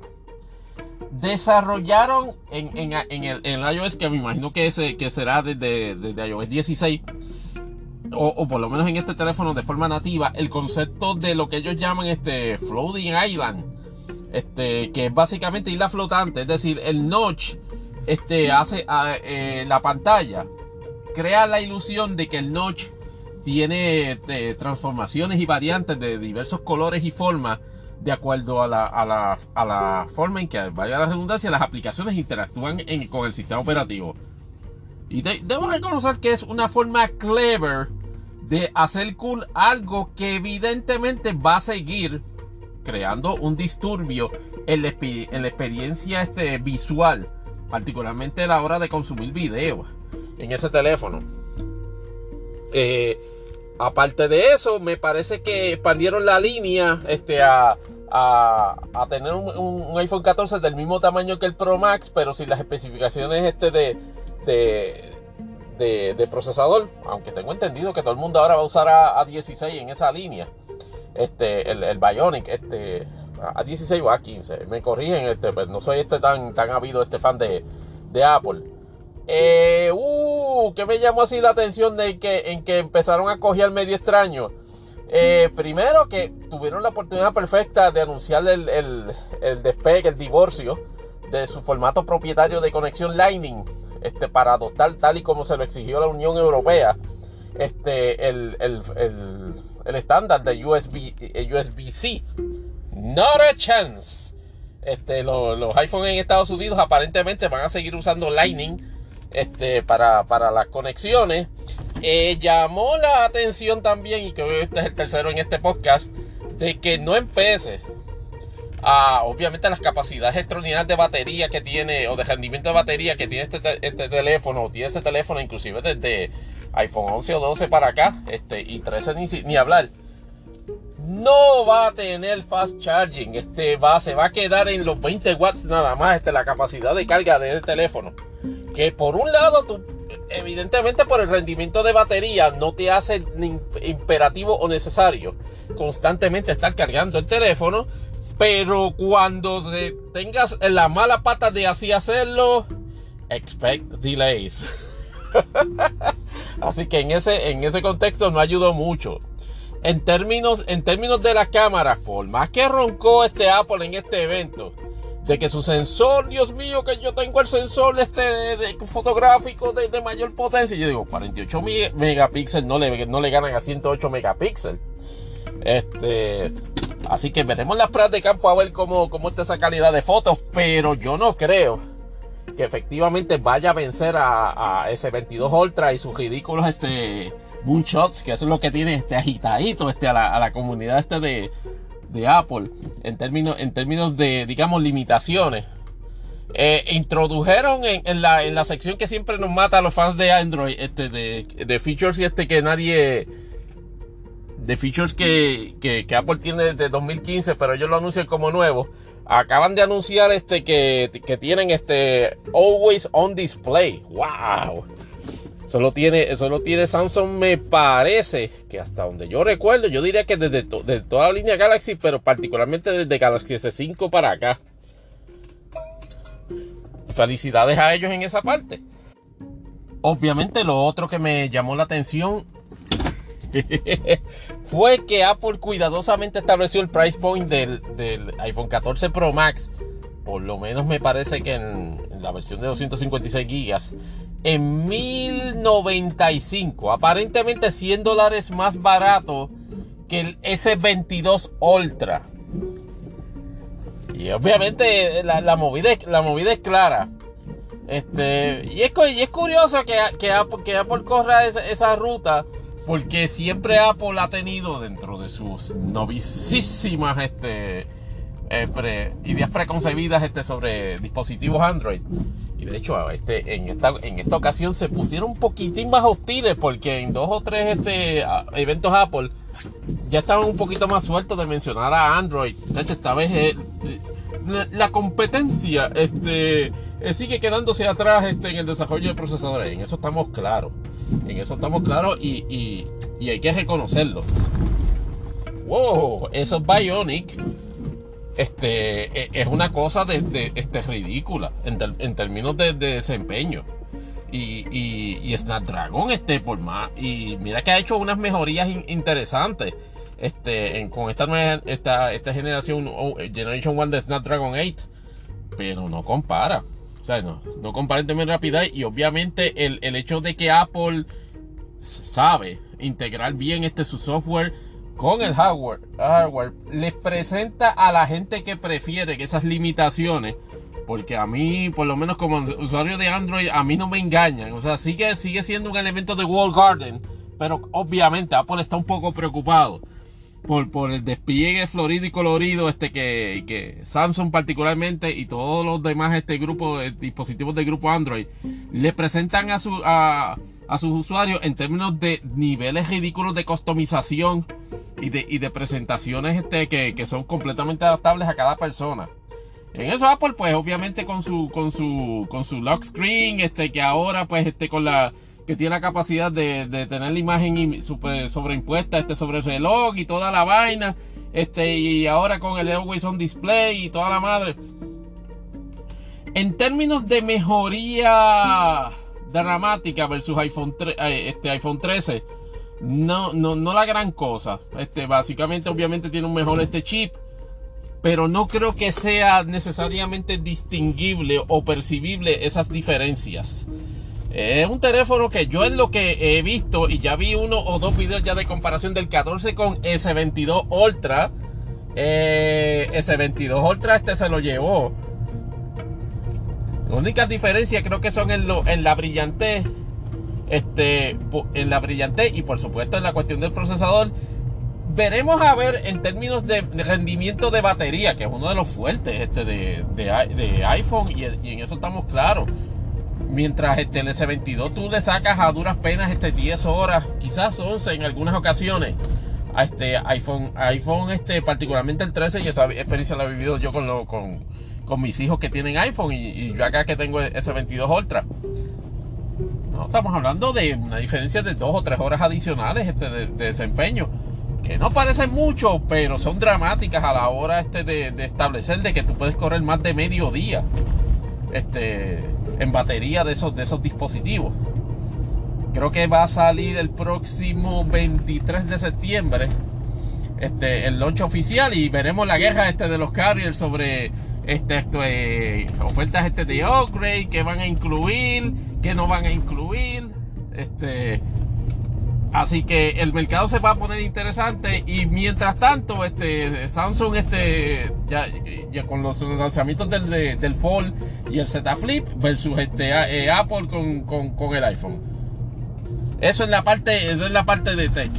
Entonces eh, eh, moviéndonos al loco mundo este de la lucha libre, pues aparentemente hay este un fuego en el rancho este de AEW que por una, alguna razón durante las pasadas semanas ha estado este, en, una, en, una, en una especie de conflictos viscerales internos que han trascendido a lo que pudiese ser este K-FAB, este, como, como se llama en, en, la jerga de lucha libre, y son aparentemente este, situaciones este, digamos, conflictivas entre, los entre los talentos. Eh, usted no va a creer de quién estamos hablando. Pues, pues de ese mismo, de CM Punk y aparentemente, este, en la conferencia de prensa de salida del pay-per-view que tiraron el domingo, este, All, eh, all Out, pues aparentemente hizo unos comentarios un poquito este, interesantes sobre otros talentos este, de, de AEW.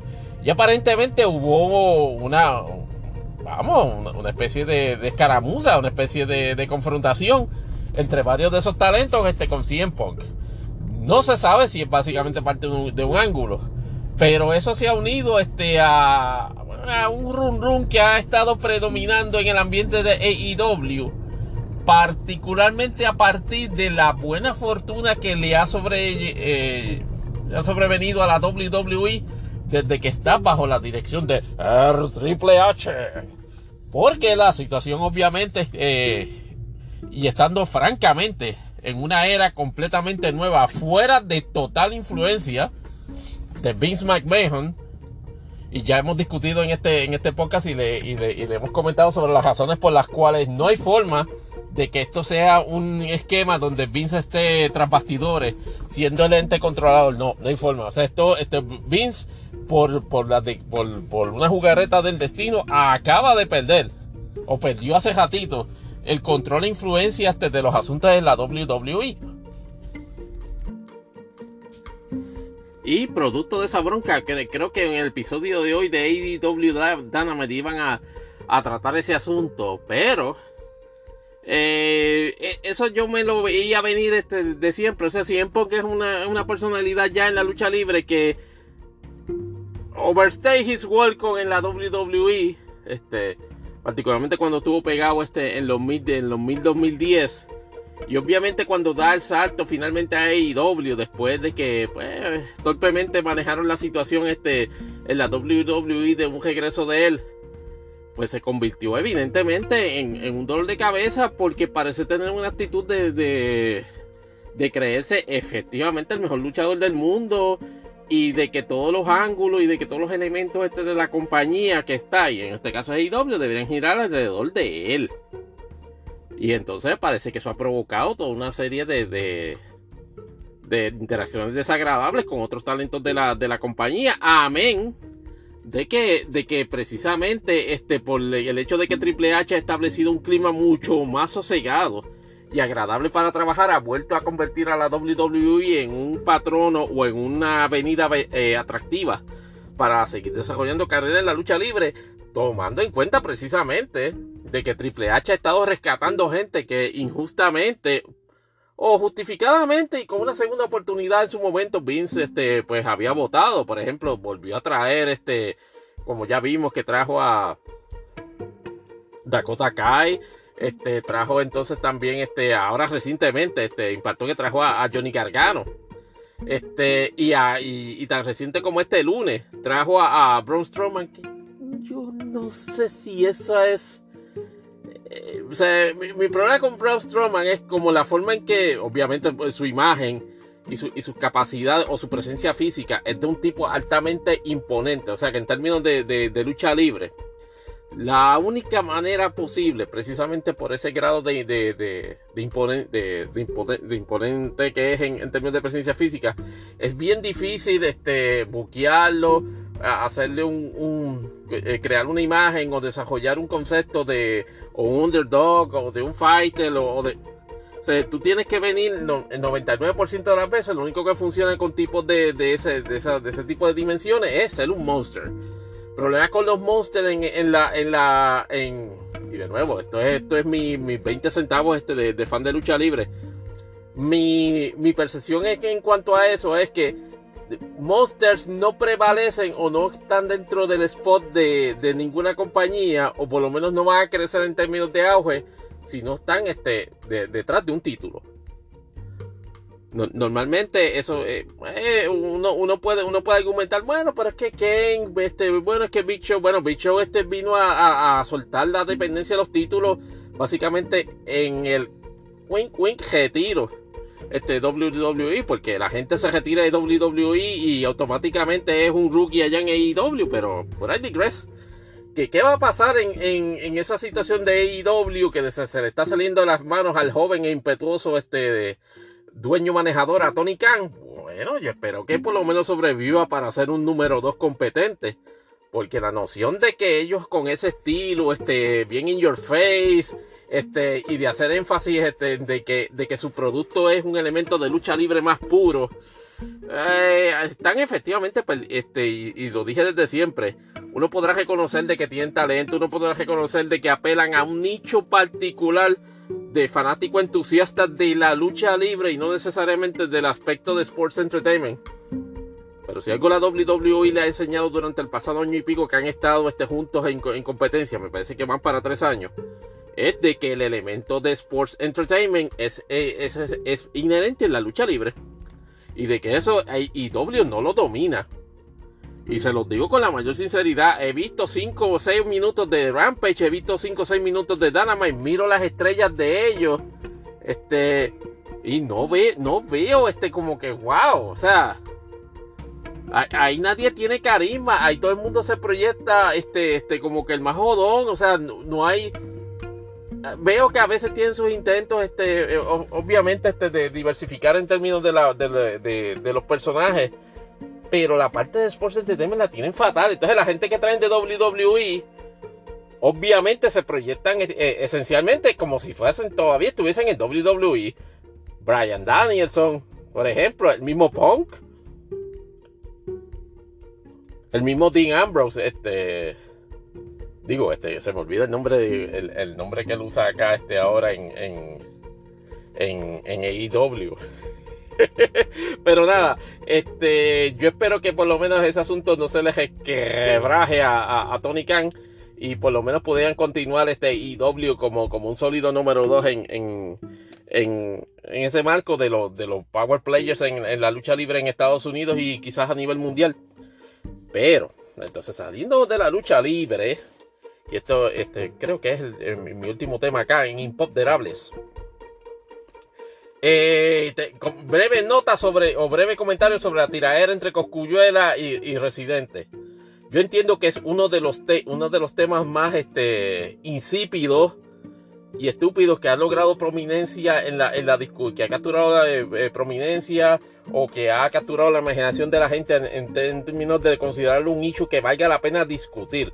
Estamos hablando de que son dos reggaetoneros o raperos urbanos que están downhill, los dos, en términos de prominencia y que por alguna razón hay una hay un contexto de afiliación política este, inherente en su en su en su percepción de que, de, de que no se simpatizan para nada el uno al otro. Es decir, Coscuyuela aparentemente es un, es un reggaetonero que tiene tendencias pro gobierno, pro PNP y Residente, pues ya ustedes conocemos este de sus idiosincrasias en, en ese sentido. Y entonces no sé no, no, no sé ni quiero saber y, y les admito que no, no, no me interesa entrar en los detalles de, de cuál fue el feudo. Este, obviamente escuché las dos tiraderas, como dijeron este un medio de farandulero, creo que fue latino, para describir este la, lo- los dardos verbales este, que, se, que se tiraron el uno al otro. Pero francamente fue una, es una ridiculez. Es una ridiculez. Ambos se dijeron cosas ciertas de este en, términos de proyectar este, digamos así, objeciones o recriminaciones este, sobre su imagen y sobre sus carreras. Pero as- pero como tiraderas este, como tal, estuvieron súper flojas. Tanto en, en términos de, de- de composición musical, si se le quiere llamar de esa manera, como en, como en, la, como en la efectividad. Claro, está- estamos hablando de que se- lo están haciendo on the fly. Particularmente la primera respuesta este que Gené le, le hace, le, le tira a Coscuyuela, pero pues este, así es el imaginario boricua a la hora de, de- de- de atender ese, ese tipo de asuntos. Yo esperaría no tener que volver a escuchar una, una discusión este, en esos mismos tonos prominentes sobre ese asunto. No, not again, thank you. Y para terminar, acá en, Imponderables, eh, lo único que, eh, que- que- que voy a decir es ese, por lo menos en cuanto a Fórmula 1 y NASCAR. Y esto, y con esto, y con estos cuadros. Oh, antes, antes de eso, antes de eso. Si usted no ve, si, si usted vea una serie de anime, este, y, y, y entiende de que el doblaje este, lo va, le va a crear una experiencia, digamos así, no tan satisfactoria. Yo le pido que si va a ver una sola serie de este de anime por el doblaje en español latino, hágase el favor de ver particularmente la segunda temporada. O por lo menos este, la, segunda mitad de, de, de Communicate, que es la serie que está que es original de Netflix. O cuando digo original de Netflix es que en, su, en su distribución este inicial la, la estaba manejando Netflix. Y para este segundo curse, este, Netflix lanzó más o menos los episodios este, semanal tal y como, como estaban saliendo directamente desde su transmisión allá en Japón. Obviamente el dub este, en, en idiomas internacionales, pues lo, lo terminó, lo, lo trabajó un poquito atrasado. La gente de grandes estudios, este, de- el estudio mexicano que no tiene muchas colaboraciones en anime, o por lo menos de lo que yo sepa, pero oh my god, ese, ese doblaje en español latino de Comic Communicate es básicamente un show dentro de un show. Y mucha gente, pues, este, por lo menos en mi experiencia en anime, este, que yo em- empecé a ver anime desde 1900, desde los 70, obviamente, pues vi anime doblado al español. Massinger Z, por ejemplo, era este, eh, un, un, un- un- un- una, una versión este, doblada en español latino, me parece que este, precisamente por los estudios Kadishi, este, en Cuba. ese, ese primer doblaje de Massinger Z. Obviamente, a medida que se desarrolló más el anime en, eh, particularmente en, en entrada, pero violentísimamente fuerte en, lo- en lo- en los no- 80, 90 y hasta la época actual, México y Venezuela. Este, eh, siempre han sido mecas este, del doblaje en el anime en español. Y en, este, y en esta ocasión, este, por lo menos este, en este trabajo que le hicieron el Grande Estudio a Netflix, aunque mucha gente tenga objeción a que se traen muchos modismos del país donde se origina el doblaje, particularmente cuando se es de México, obviamente le meten 80 mil modismos mexicanos. Esto en, eh, eh, eh, siempre a mí, siempre yo no, yo nunca me he ofendido como puertorriqueño. Este, y, obviamente con una variante clara este, de- de español que tenemos. No me, no me ofende para nada que, que el, ani- que anime, este, cuando lo trabajan estudios de grabación este, de doblaje mexicanos, traigan esos modismos. En el caso de, de Comic and Communicate, no pueden hacerlo. eh, El, el- el- el elemento del doblaje eh, mexicano le mete, le, triplica el elemento de locura y loquera que tiene esa serie y lo hace inclusive mucho más divertida. Que estoy seguro, no, no creo que he visto un par de episodios en, en japonés original. Y estoy mega seguro que, ese, que el dub en inglés no se le pega, pero ni por casualidad. Este, porque de nuevo, y siempre yo he insi- insistido en, esta, en esta posición ante el importador de, de contra todo, porque te gusta el anime en español, do- doblado español, por encima de japonés. Nuevamente, vo- lo- normalmente las- los trabajos de doblaje en español tien- tienden a ser más versátiles y más apegados este, al carácter que proyectan los personajes. Y este, es una desventaja que yo le encuentro con el mayor de los respetos este, al, al- al idioma original en japonés. En japonés todo el mundo habla igual. Y es bien difícil establecer elementos de carácter de los, de los personajes. Aunque han, han aprendido, se, ha aprendido a, tener mayor flexibilidad precisamente en, la- en las cadencias de la voz, en los tonos. Pero eso no implica que no sean este, este, excelentísimos actores de doblaje este, directamente desde Japón. Es que, es que español latino, eh, mi experiencia particular es de que tienden a ser mucho más apegados a la, caracterización, mucho más efectivos en eso. Y Comic and Communicate este, puede establecer sin lugar a dudas la, la loquera de todos los personajes este, que, se, que se envuelven, que para recap, este es el caso, este, este, es una serie de, de- esta chica que tiene un desorden este, de interacción social, este, la cual pues por alguna razón se le dificulta este comunicarse, o sea, a nivel de físicamente articular palabras para dirigirse a otras personas.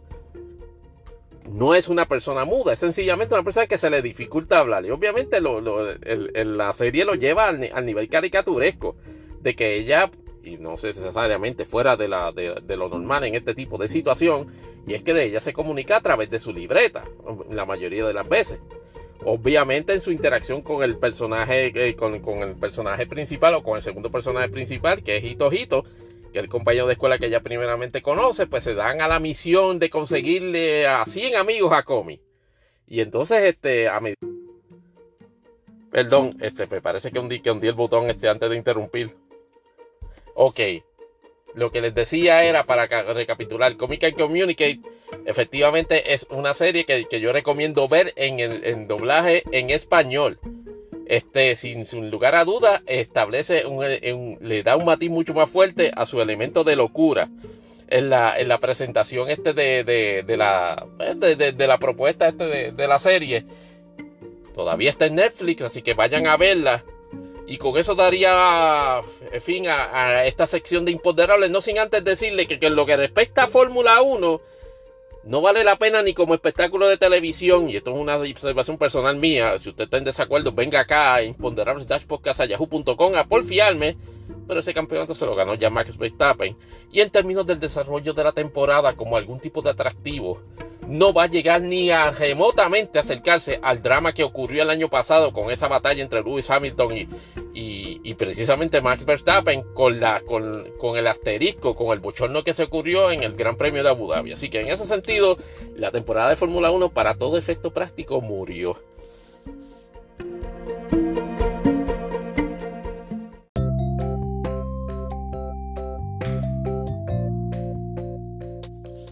Bien, y esto sería todo en este episodio un poquito largo de Imponderables el podcast. Este, les agradezco su paciencia escuchando ese episodio. Les reitero una vez más, por favor, este, este, cuando escuchan este episodio, aunque sea 10 minutos, este, compartan el link, este, con sus amigos, enemigos, amistades, este, hagan un, este, escriban el, URL completo de, la dirección del podcast en Anchor, hacen un papelito y se lo, y se lo tiran a, la, a la nena que les gusta en la escuela